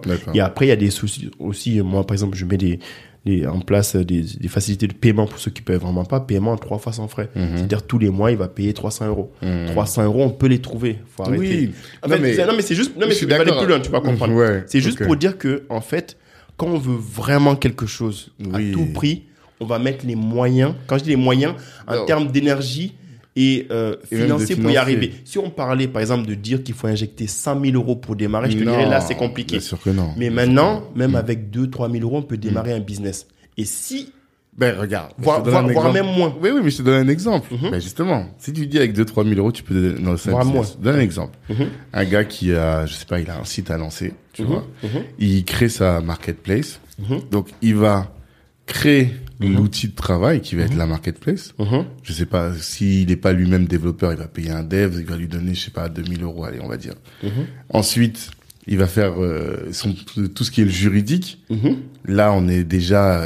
Un mec m'a dit hier pour faire ses CGV, CGU et les contrats, l'avocate elle lui a demandé 6000 euros. Tu vois. Donc là tout de suite à 8000. Après, t'ajoutes les euh, l'étude de marché, on est à 10. Et là encore, il y a rien. Tu vois ce que je veux dire? T'es même pas encore. C'est ça dont je veux te parler. Je vois très bien ce que tu veux dire. Alors, justement, euh, et c'est ça dont je parle toujours avec euh, les personnes que je coach. Hmm. On n'est pas obligé de démarrer avec une Mercedes. Ah. On se lance. C'est ça que beaucoup font des Ouais, si on prend l'exemple, et là c'est quelque chose justement de, de qui m'a vraiment beaucoup appris des commerçants dans nos différents pays africains. Il y a beaucoup qui se développent. La plupart sont ce qu'on appelle des analphabètes. J'aime pas ce terme parce qu'analphabète en français, mais dans leur langue maternelle, ils sont, ils parlent normalement. Donc, les personnes en tout cas qui n'ont pas fait le cursus classique, euh, apprendre le français. Mm. Ces personnes-là, euh, au début, vendent avec quelque chose sur la tête. Ils ont mm. quelques petits trucs sur le, ils mm, vendent. Quand ils ont plus de moyens, ils prennent une table ils déposent sur la table, ils vendent. Quand ils ont plus de moyens, ils prennent une première boutique. Mm, mm, Ensuite, ils mettent une personne dedans. Ils mm. prennent une deuxième boutique. Après, ils commencent à faire les allers-retours et ils envoient des conteneurs. J'en connais, je sais pas combien de qui gagnent des 20 000, 50 000 dollars par mois maintenant. Mm-hmm. Du coup, ce que je veux juste dire, et quand on démarre un projet, c'est exactement la même chose. Mm-hmm. Il faut aller en mode lean, c'est-à-dire léger, et aller de façon itérative. Donc, c'est-à-dire qu'on va mettre le moins de cash possible en, en tout en euh, en essayant d'arriver le plus rapidement possible à vendre. On est d'accord. Et c'est pour ça que je dis, il faut vendre un produit avant même de l'avoir créé. Hmm. Par exemple, il y en a beaucoup qui venaient me voir en disant, oui, mais si je veux lancer la maison d'hôte, il faut que j'ai eu le train construit. Si je veux euh, lancer le truc dans l'énergie solaire, il me faut les kits, etc. Il faut hmm. aussi ça, ça. Et moi, je leur dis toujours, vous faites tout ça pour des humains. Mhm. Donc, vos premiers financeurs, ça doit être vos clients. Mhm. Et il y a la possibilité, et c'est contre-intuitif, de vendre avant même d'avoir eu. Et mhm. c'est tout à fait possible. Et c'est sur ça qu'il faut aller. Et d'y aller progressivement. La personne dont tu parlais qui fait la marketplace, est-ce que dès le début, elle a besoin de prendre un développeur? Moi, je suis ingénieur informatique, donc je sais combien ça coûte. Ça coûte très cher un développeur. Est-ce qu'elle a besoin, dès le début, de lancer une marketplace avec toutes les dernières choses, etc. et tout, ça n'a pas eu un client. Hmm. Moi, ce que je dirais, c'est que justement, quand on n'a pas tous les moyens ou qu'on n'a pas été formaté parfois par l'école, on fait mieux les choses de hmm. façon plus instinctive. Comme la personne que j'ai donné un exemple tout à l'heure. Hmm. Du coup, la chose que je recommanderais là-dessus, c'est de démarrer en se disant, ma marketplace n'existe pas. Par contre, je vais aller trouver mes clients et c'est moi qui vais faire office de marketplace. Quand il va démarrer, il va pas démarrer avec 10 000 clients. Hmm. Donc, il peut gérer la pression d'avoir un ou deux clients, comme ce qu'il aura au début. Donc, il fait ça. Et ensuite, quand ça s'est un peu plus développé, il peut faire une page Facebook s'il veut. Hmm. La page Facebook, les gens, ils viennent dessus, ils voient les produits, ils disent, moi, je veux ça. Ok, très bien, je prends ta commande. J'ai un simple fichier Excel. D'accord? Je note les commandes dessus. Et ensuite, moi, je vais trouver les produits ou les fournisseurs. Et c'est moi qui fais le lien au début. Oui. Et comme ça, en fait, non, mais en fait, c'est juste pour, juste pour expliquer, pour aller jusqu'au bout de la hmm. réflexion. C'est que, en même temps, on apprend du business et hmm. comment il fonctionne sans avoir mis trop de moyens et en même temps, on commence à avoir un petit peu d'argent, ce qui nous permet, avec le temps aussi, de pouvoir investir plus parce qu'on est plus confiant. Et l'erreur que font beaucoup, c'est de mettre beaucoup, comme ce qu'ils font en Afrique, par exemple, d'aller là-bas et de dire j'ai tout perdu. Non, il faut jamais faire ça, mmh. quel que soit le projet. Mmh. Et c'est pour ça que des investisseurs qui prennent pas de risques ne vont pas te financer sur une idée ou quand tu es au début. Mmh. Ils vont voir que tu as réussi justement à trouver ton modèle économique, tu as réussi à avoir un tout petit peu. Et ce dont tu as besoin, c'est d'accélérer ça. Là, ils vont investir sur le marketing et le commercial. Tu vois? Donc, c'est juste pour dire, quel que soit le projet que tu vas me donner, quel... j'ai bien dit quel que soit le projet, à part si tu me dis que tu veux aller sur Mars, tu vois, c'est autre chose, comme, euh, comme euh, SpaceX. Mais je veux dire, la plupart des business raisonnable en tout cas. Tu peux hmm. démarrer à petite échelle en ayant une grande vision par contre. Oui, et donc c'est là justement c'est là que cette personne, celui qui va commencer en mode lean, mhm. qui va pas tout de suite faire son étude de marché où il aura mhm. payé Boubacar 2000 mhm. euros, tu vois, bah, lui, il lui faut des tips pour pouvoir commencer à tester le marché. C'est là dont je te parlais. Mais, clairement, et, les tips, justement, ça va être d'aller regarder des tutoriels vidéo qui sont gratuits sur YouTube ou de télécharger des PDF qui sont gratuits. il y en a des milliers de ressources. Non, mais je veux dire, juste déjà qu'il a la compétence parce que il y a certaines personnes, par exemple, qui vont être tech ou qui vont être dans un certain secteur qui n'auront pas les compétences marketing. Tu vois, parce qu'on en a parlé tout à l'heure. Donc ça, je peux comprendre. Mais il faut se former. Mmh. Il n'y a pas le choix, en fait. C'est-à-dire mmh. qu'on ne peut pas arriver et euh, espérer que les choses tombent comme ça. C'est ça. C'est-à-dire que il, faut se former et pour se former, on fait des petits projets de test comme ça. Euh, voilà, euh, on connaît un ami qui a déjà une entreprise, on va l'aider gratuitement. Mmh. Il y a une association qui est lancée qui fait ça. Ils ont besoin d'un trésorier ou ils ont besoin d'une personne qui va gérer la communication. On va le faire gratuitement. Et là, on apprend. Et la compétence qu'on va avoir servira dans notre business. Mmh. Du coup, c'est pour ça que je dis quand on creuse, quel que soit le truc qui me dit, si on creuse bien, il y a toujours une solution. Non, moi je suis d'accord. Voilà. Et c'est ça que, je veux dire. C'est pour ça que je dis que les personnes qui voient que des problèmes, c'est le mindset qui doivent changer pour voir qu'en fait, il y a des solutions. En plus, surtout à l'ère d'Internet maintenant et de tout ce qu'il y a, mm. il n'y a que ça, des solutions et de l'information. C'est juste que il faut prendre le temps de la chercher. Et Mais justement, ça c'est directement ma question. C'est, on est en 2021. Mhm. Aujourd'hui, tu as toutes les infos. Oui, tu vois. Tout. Sur, euh, on parlait, voilà, tu veux lancer une, une marketplace de, de coach. Mhm. Ben voilà, combien il y a de coachs en France? C'est ça, c'est ça ma question. Comment est-ce mhm. que tu fais si tu veux mhm. faire ton étude de marché tout seul? Quel conseil tu donneras à quelqu'un qui dit, bah. ouais, faut que je fasse, faut que je teste mon marché ou que je C'est très simple. Déjà, la première chose, euh, il faut qu'on arrive à définir c'est quoi le problème ou c'est quoi le besoin? Il faut que ce soit défini, mais de façon claire. C'est pas de donner une solution en disant, moi j'aimerais lancer un restaurant qui fait ça. Là, c'est la solution qu'on donne. Mhm. C'est le service, c'est le produit. Mhm. Il faut dire c'est quoi le problème? Mhm. Le problème, c'est par exemple, euh, j'ai des clients qui viennent. Euh, mais ils n'ont pas le temps de rester euh, au restaurant. Ils aimeraient euh, être livrés à leur travail. Ça, c'est le problème, c'est le besoin. Maintenant, qu'est-ce que je vais mettre en place comme solution. Comme solution pour mmh. répondre à leurs problèmes ou leurs besoins. Mmh. Et c'est ça la réflexion en fait. Mmh. Et du coup, avant même cette étape, déjà, c'est de savoir qui sont les personnes qui ont ce problème-là. C'est ça. Donc, c'est des personnes qui sont à la défense, euh, entre midi et deux, ils ont pas le temps, ils ont tant de revenus, Mhm. ils aiment ce type de plat, ils aiment telle telle chose. Ça, c'est ton persona. C'est le persona exactement. Mhm. Donc je voulais pas rentrer dans les termes techniques, mais c'est exactement Ah. ça, de façon vulgarisée en fait, c'est de se dire le problème et les besoins. Qui a ces problèmes et ces besoins-là? Leur âge, leur profession, leur localisation, leur sexe, leur etc. etc. Mhm. Leurs caractéristiques, Mhm. connaissance du client. Mhm. Quelles sont les solutions, donc produits ou services, que je vais leur proposer qui répondent aux problèmes qu'ils ont Mhm. ou, à la- ou aux besoins qu'ils ont? Mhm. une fois que j'ai fait ça, quel va être mon modèle économique? Donc, quelle est l'offre avec euh, euh, combien ça va coûter, comment je fais payer ça, etc., Mhm. etc. Abonnement, euh, comment ça s'appelle, euh, Paiement cash. paiement ou cash, encore quoi. etc. Voilà, tout ça. Mhm. Une fois que j'ai ça et que les, mon audience, mon marché est OK avec tout ça, ça va être de se dire, OK, maintenant, euh, comment je fais pour dérouler tout le process? Quand je dis tout le process, c'est depuis le moment où, je prends l'exemple de la défense, alors la personne veut manger, d'accord? Donc ça, c'est le parcours client, jusqu'au moment où je l'ai servi. Mhm. D'accord? Donc ça va être de euh, est-ce que euh, les personnes elles veulent pouvoir commander via ma page Facebook? Est-ce qu'ils veulent via une application mobile? Via mon site web qui est responsive sur leur mobile Via etc etc. Donc là c'est l'acquisition de lead. Et ensuite ça va être de comment je, je prends leurs commandes, euh, comment moi, euh, de l'autre côté, si j'ai un food truck ou un local ou un, un labo ou ce que tu veux, je fais les produits, comment je les fais livrer, ils consomment, ok, comment je prends des feedbacks pour voir s'ils ont bien aimé, si la livraison s'est bien passée, etc.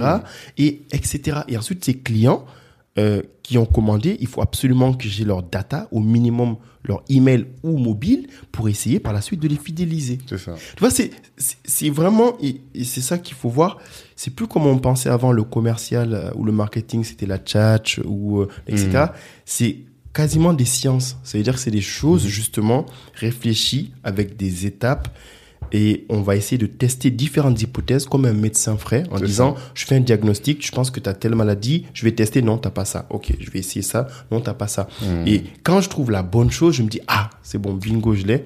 Je vais travailler à fond là-dessus, je vais l'accélérer, je vais essayer de fidéliser le peu de clients que j'ai parce que si je le fais bien, à chaque fois, ça va être un levier supplémentaire pour les prochains. J'ai Ouais. déjà tant de clients, ils parlent de moi, bouche à oreille, etc. Et boum.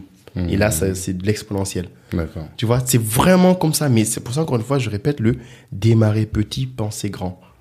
Et on y va progressivement, même si on a levé des millions, parce que Facebook, Google, ils ont lancé leur réseau social euh, G+, ils sont cassés la gueule. Donc, c'est pas une question d'argent. C'est une question de connaissance du marché, d'approche, Mhm. de comment on fait les choses, etc., etc. Mhm. Donc, c'est pour ça que c'est pas juste si on a eu le cash qui résout tous les problèmes. Non, ça, on est d'accord. Voilà, c'était, mais c'est pour expliquer que du coup, le fait d'aller en mode lean, ça permet aussi d'éviter beaucoup de problèmes. Mm. Et plus on est expérimenté, plus on ira vite sur ces étapes, et euh, plus on arrivera en tout cas à cette étape où le client paye. On fait- tout ce qu'on fait, on n'est pas une association, on est un business qui veut gagner de l'argent. Mhm. D'accord? Donc, il faut mettre en place tout ce qu'il faut depuis le moment où le client dit je veux, jusqu'au moment où on le sert, jusqu'au moment où on le fidélise. Et après, il devient même ambassadeur de notre entreprise. Mhm. Comme les ordinateurs Apple, les gens sont tellement fiers d'en parler. C'est eux-mêmes qui vendent les produits. C'est clair. Et pas Apple. C'est Voilà. clair. C'est c'est un petit peu ça. D'accord. Voilà. Ok, bah cool. Euh, le no-code? Alors, le no-code, euh, très rapidement. Bon, moi, je suis un développeur en plus passionné, donc le no-code. Mais par contre, je vois l'intérêt. Ouais. Le no-code, pour faire très simple, c'est par exemple, je sais pas moi, on, on veut faire un site web justement, ou on veut faire une landing page. On n'a pas forcément besoin de faire appel à un développeur pour faire toutes ces choses-là, parce que tout le monde n'est pas développeur. Même si le conseil que je donne, c'est euh, avant les années 2000, il fallait au min- minimum savoir lire et écrire. Mhm. Moi, je dirais, au tournant de l'an 2000, il faut avoir un minimum de compétences dans le numérique. Sinon, Ouais. on va être largué pour la suite. Donc, Mais il faut avoir dans le numérique, ça veut dire quoi? Savoir coder Tout le monde doit savoir coder? Pas forcément savoir coder, mais Ouais. comprendre juste la logique du Mhm. code. C'est-à-dire que moi, par exemple, je vois très bien euh, que ce soit dans des incubateurs ou au collège, juste des petites initiations. Après, ceux Mhm. qui aiment pas, ils font pas. Ceux qui aiment bien, ils creusent. Mais de la même façon que tout le monde, on apprend à lire et écrire, compter, hum, quelques voilà, euh, Mhm. additions, multiplications. Ça, c'est c'est- en fait ça amène une structuration de l'esprit qui, par exemple, moi, c'est ce que j'ai retrouvé dans le marketing. Au final, c'est pour ça que j'ai pu coller aussi rapidement. Parce que, euh, la, en fait, si tu veux, la, que ce soit le traitement des données, mhm. que ce soit euh, la l'analyse et la structure, etc. Il y a, il y a beaucoup de choses en fait qui vont nous apporter dans notre futur business en termes de compétences. Donc même si on n'en fait pas du code, c'est pas grave. Hmm. C'est les soft skills qui vont avec, qui vont nous aider. Voilà, c'est juste un petit conseil.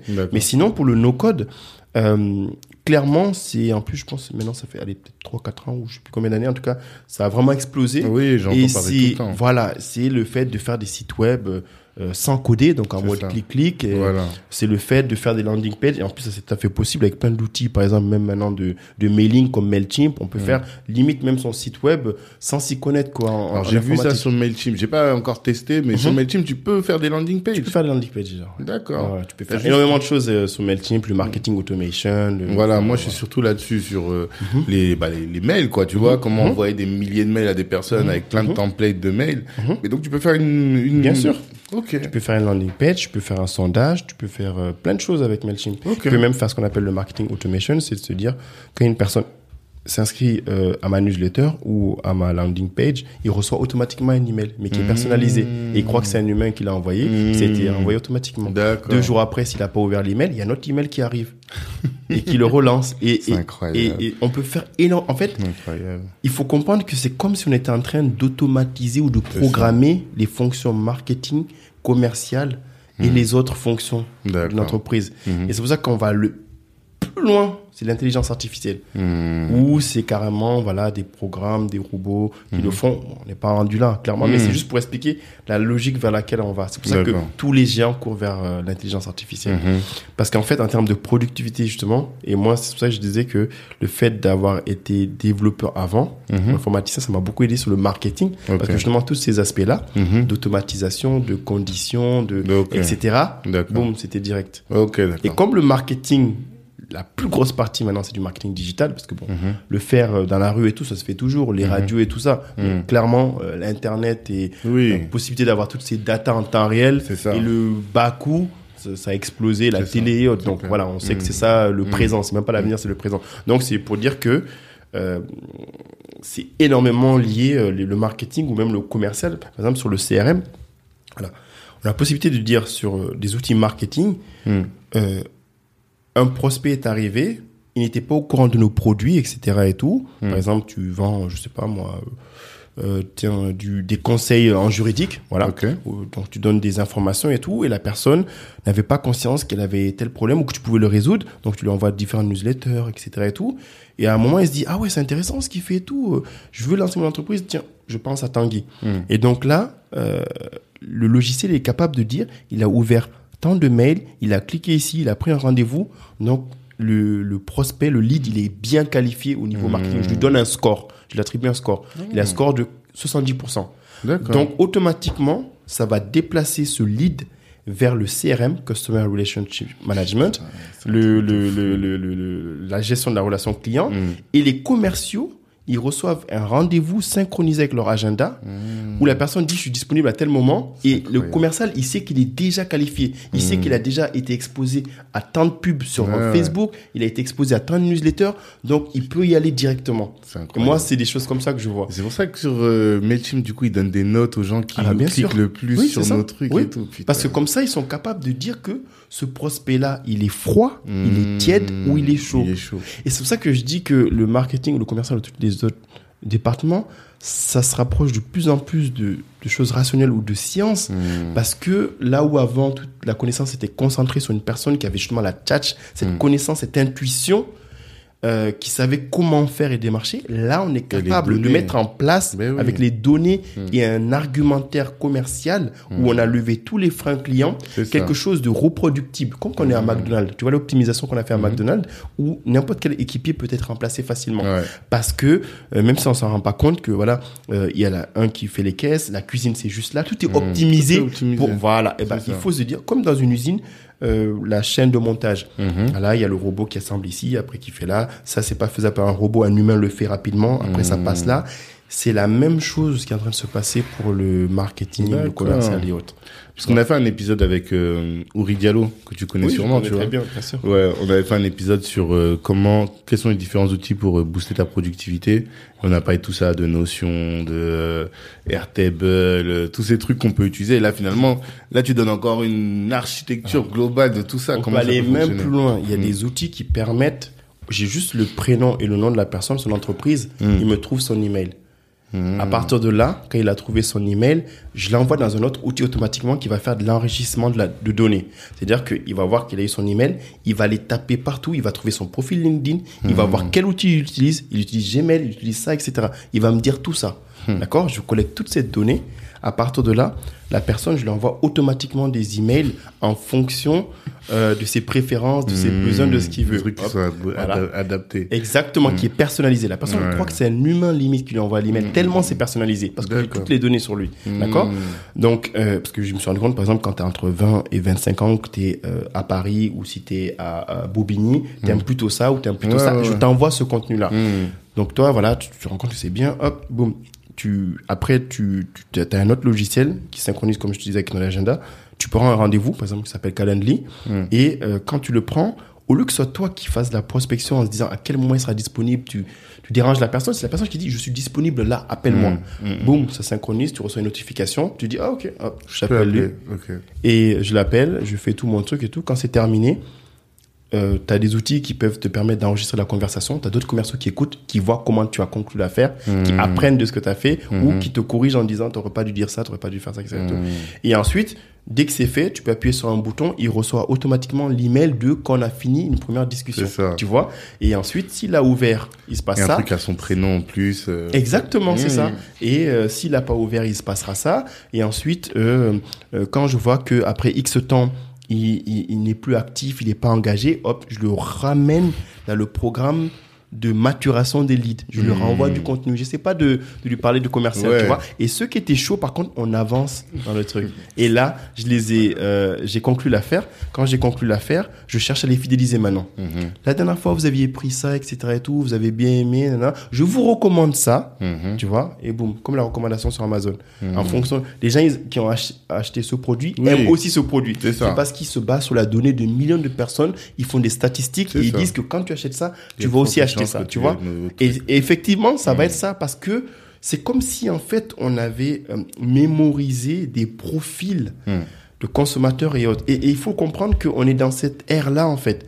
Donc, si on ne va pas vers ça, tu fais la compétition avec des milliers, des millions d'entreprises qui, eux, font ça. Qui, elles, font ça. largué. Et du coup, tu, tu peux pas être compétitif. Exactement. Voilà pourquoi je dis qu'il faut avoir des notions de numérique. Oui, comme là, j'ai bien compris. Voilà. Et surtout quand tu as parlé des conditions et tout, ben, c'est exactement ça. C'est que quand tu parles avec une machine, tu lui dis, voilà, s'il fait ça, on fait ça. S'il fait ça, on fait ça. Moi, c'est ce que j'ai vu en programmation. Donc, quand il mm. fallait faire du marketing automation, donc automatisation du marketing commercial, c'était intuitif pour moi. Mm, mm, mm. Parce que c'est ce que je faisais déjà. En fait. Déjà formé à ça, quoi. Et c'est pour ça que je dis que juste de la le fait de comprendre que c'est faisable, mhm. que c'est possible, mhm. c'est ça qu'il faut apprendre. Il n'y a pas besoin de créer que des développeurs. Tu vois ok, d'accord. Donc voilà, c'est un petit peu tout ça et on peut aller très très loin comme ça. Euh, non, mais c'est hyper riche, c'est hyper riche.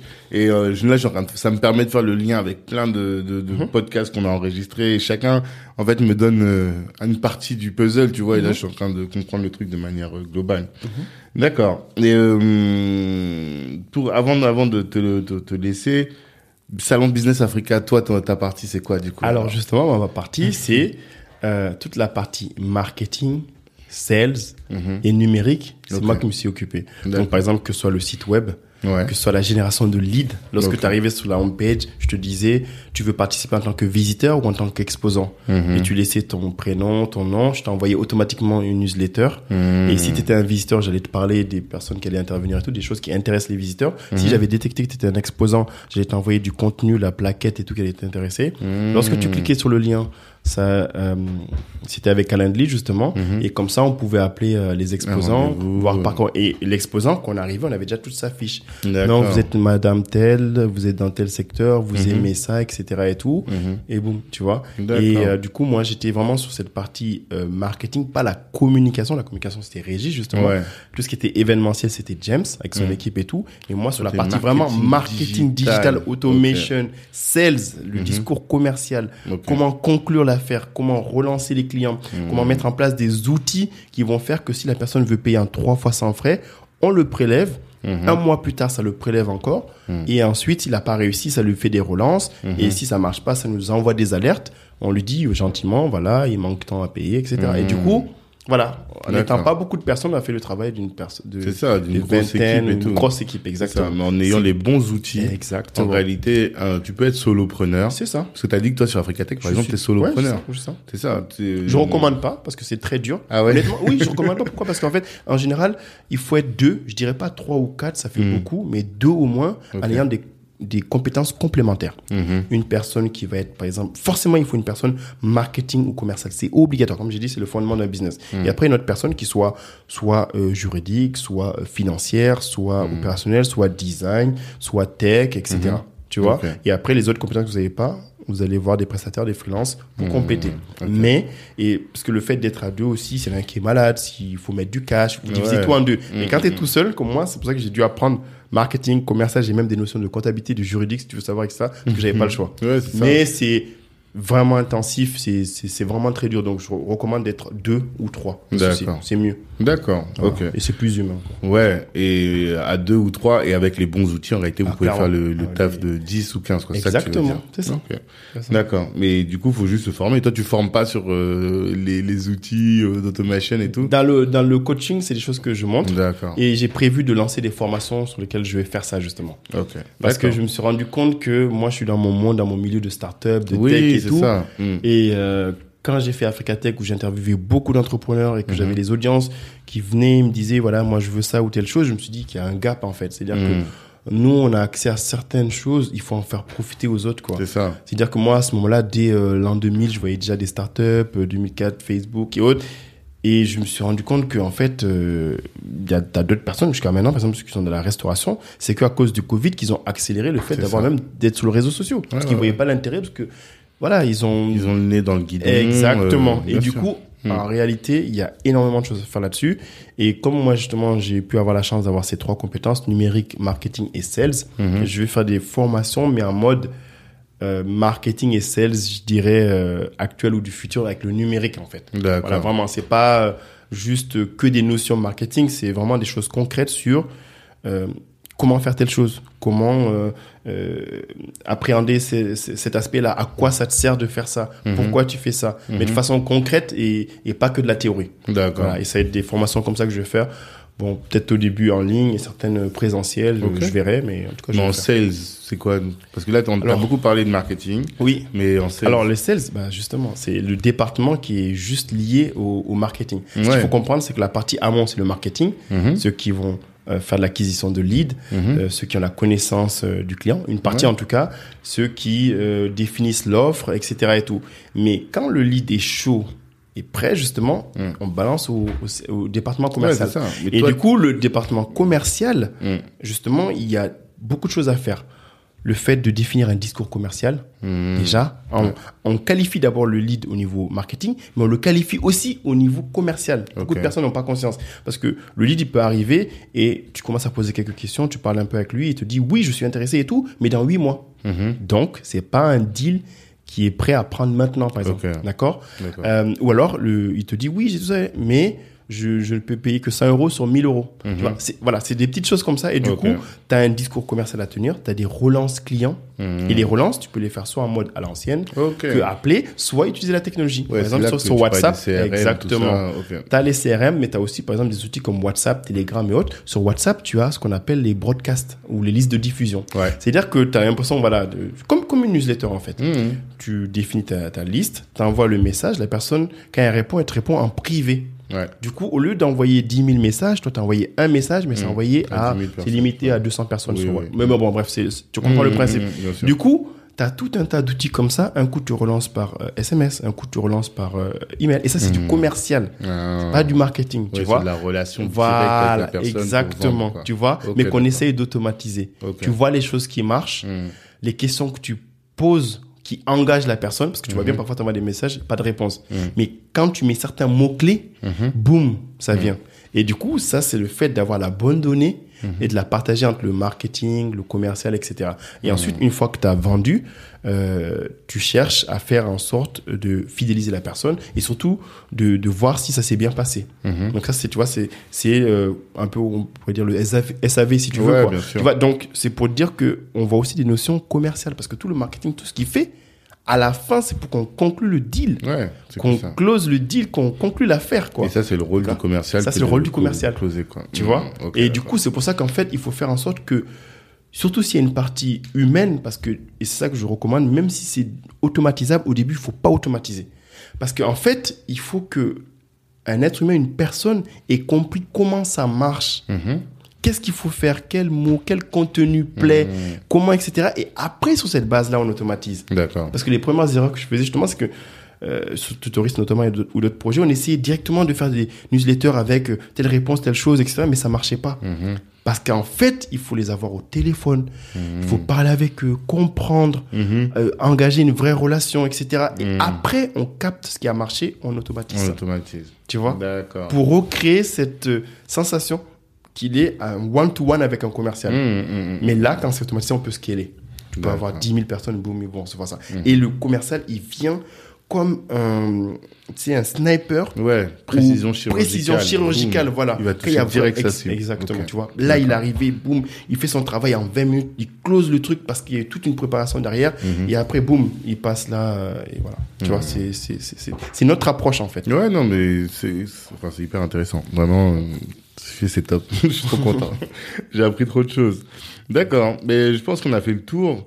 Juste, euh, Africatech aujourd'hui, c'est combien de personnes du coup? Alors, justement, comme je disais par rapport à ça, pour l'instant, il y a moi. Ouais, ça c'est Et business développeur, donc mmh. euh, qui, qui est mon employé. D'accord. J'ai eu des stagiaires aussi en France ici. Mmh. Euh, mais du coup, je me repose justement sur les freelances Hmm. qui sont sur Africatech pour faire le travail. C'est-à-dire que je paye euh, mes rédacteurs via je suis consommateur de ma propre plateforme en fait. Hmm. Je suis client dessus. Et du coup, euh, c'est le même fonctionnement et euh, je commande 10 articles. Une autre fois, je vais voir un développeur, je lui dis voilà, j'ai besoin de telle fonctionnalité. une autre fois, j'avais besoin voilà de d'un de, SEO, un référencement hmm. naturel, pour augmenter le trafic sur mon site. Je l'ai pris sur mon site.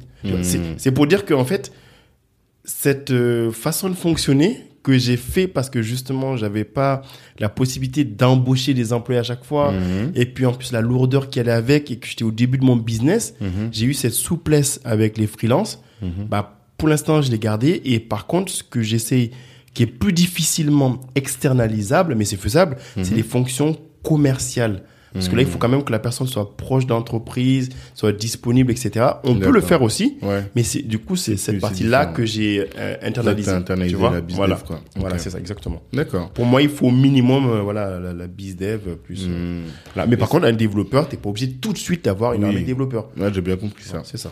Et du coup, c'est quoi tes objectifs par rapport à ça en termes de business, en termes mhm. de chiffre d'affaires, tu vois? Alors là, l'année 2019 ça a été structurant pour que je trouve mes business models, mhm. euh, que je vende les études de marché, que je comprenne mon audience, etc. L'année 2020, mhm. ça a été pour que je trouve cette plateforme en mode Fiverr ou 5euros.com afro, mhm. où euh, j'ai vraiment sur le site web, tu viens, tu peux trouver les services euh, de vendeurs, passer par l'interface, commander comme tu ferais du site, comme du e-commerce. Comme quand tu vas sur Amazon pour commander euh, tes chaussures ou ton mmh. CD et, tu te le fais livrer. Sauf que là, tu vas travailler après avec un, un freelance qui est à l'autre bout de la planète, qui est en Afrique mmh. notamment. Mmh. Et après, je ferai, d'ailleurs, j'en parlais pas beaucoup parlé, mais l'objectif c'est de le faire dans la Caraïbe aussi, avec Haïti en premier. Si, je crois. Ah non, j'ai entendu ailleurs. Voilà, je, je, je, veux le faire et c'est en cours. Pourquoi Haïti particulièrement Parce que quand je suis parti à New York, la plupart des amis que j'avais eu, c'était des Haïtiens.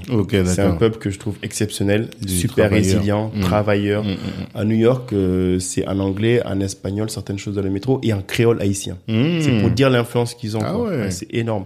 Et du coup, voilà. c'est plus Miami d'habitude que. Ils sont beaucoup à Miami, mais ils sont aussi à New York, ils sont aussi au Canada, Toronto, Montréal, tout ça. Du coup, voilà, j'étais carrément adopté par cette communauté que j'adore et limite je parlais créole à la fin.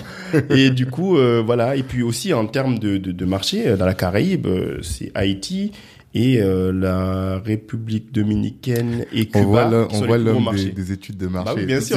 ah, mais c'est obligé. Ils sont 10 millions, tu vois. D'accord. Donc ouais, ça n'a rien à voir avec parce que quand tu avais dit ça, je me suis dit tout de suite pourquoi il a pas pensé à la Martinique, la Guadeloupe? Mmh. C'est qu'en fait c'est pas du tout la même masse de, de personnes, quoi. Exactement. Ok, d'accord. On fera aussi Martinique, Guadeloupe, mmh. mais Martinique, je crois qu'ils sont entre 500 000 et 600 000. Tu vois. Mmh. Guadeloupe, pareil. Ouais. C'est pas comparable à Haïti. Bien sûr. Ils sont 10 millions. Tu vois. Donc tu vois, on voit tout de suite l'importance d'avoir des datas. Ah mais clairement. Tu vois. C'est ça, c'est sinon, tu peux te dire, voilà, je fais juste pour le plaisir et ça reste du fun, un side project. Tu veux monter une multinationale, c'est mhm. ça qu'il faut penser. Bah, tu penses comme quelqu'un qui vraiment vise le top, quoi. Mhm. Ah, ça, c'est une belle phrase. J'aime bien ces phrases-là.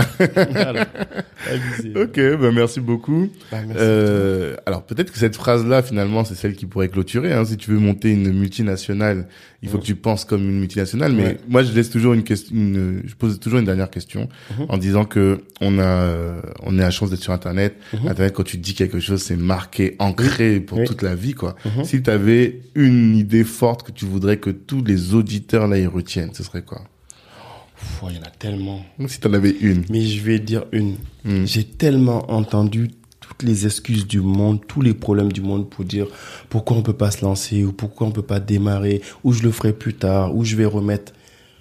Arrêtez toutes les conneries, stop de bullshit et démarrez maintenant. Hmm. Cassez-vous la gueule, échouez, c'est pas grave, recommencez, revenez plus fort, testez avec d'autres personnes, mais faites. Hmm. Et ne faisons pas comme un des stéréotypes, mais qui est pas faux, des afros. On fait que palabrer, on fait que parler. Hmm. Arrêtons de parler et agissons. Moi, je juge quelqu'un sur ses actes, pas sur ses paroles. c'est facile de parler, c'est plus difficile de, de, de, de faire, d'exécuter. Faisons on va apprendre, on va progresser, on va hmm. exceller. On va. Top. Ça me va. Merci Boubacar. Longue vie à Africa Tech. Merci beaucoup. On se retrouvera au salon Business Africa et je pense que beaucoup de nos auditeurs seront là-bas. Et puis dans tous les cas, on est sur d'autres trucs.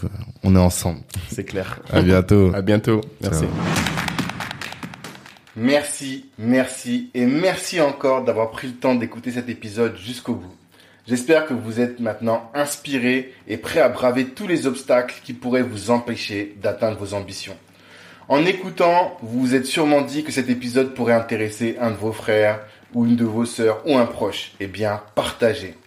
Pour ne pas manquer le prochain épisode de Kalimandjaro qui sort le lundi matin et le vendredi soir, abonnez-vous. Si vous souhaitez rejoindre une équipe d'ambitieux, rejoignez Black Network. Si vous êtes entrepreneur et que vous souhaitez augmenter votre chiffre d'affaires, rejoignez Black Network. Vous nous trouverez sur LinkedIn, sur Facebook, sur Instagram, par téléphone et même par mail. On est largement retrouvable. La réussite est notre cible, l'Ubuntu est notre moyen de l'atteindre. À la prochaine.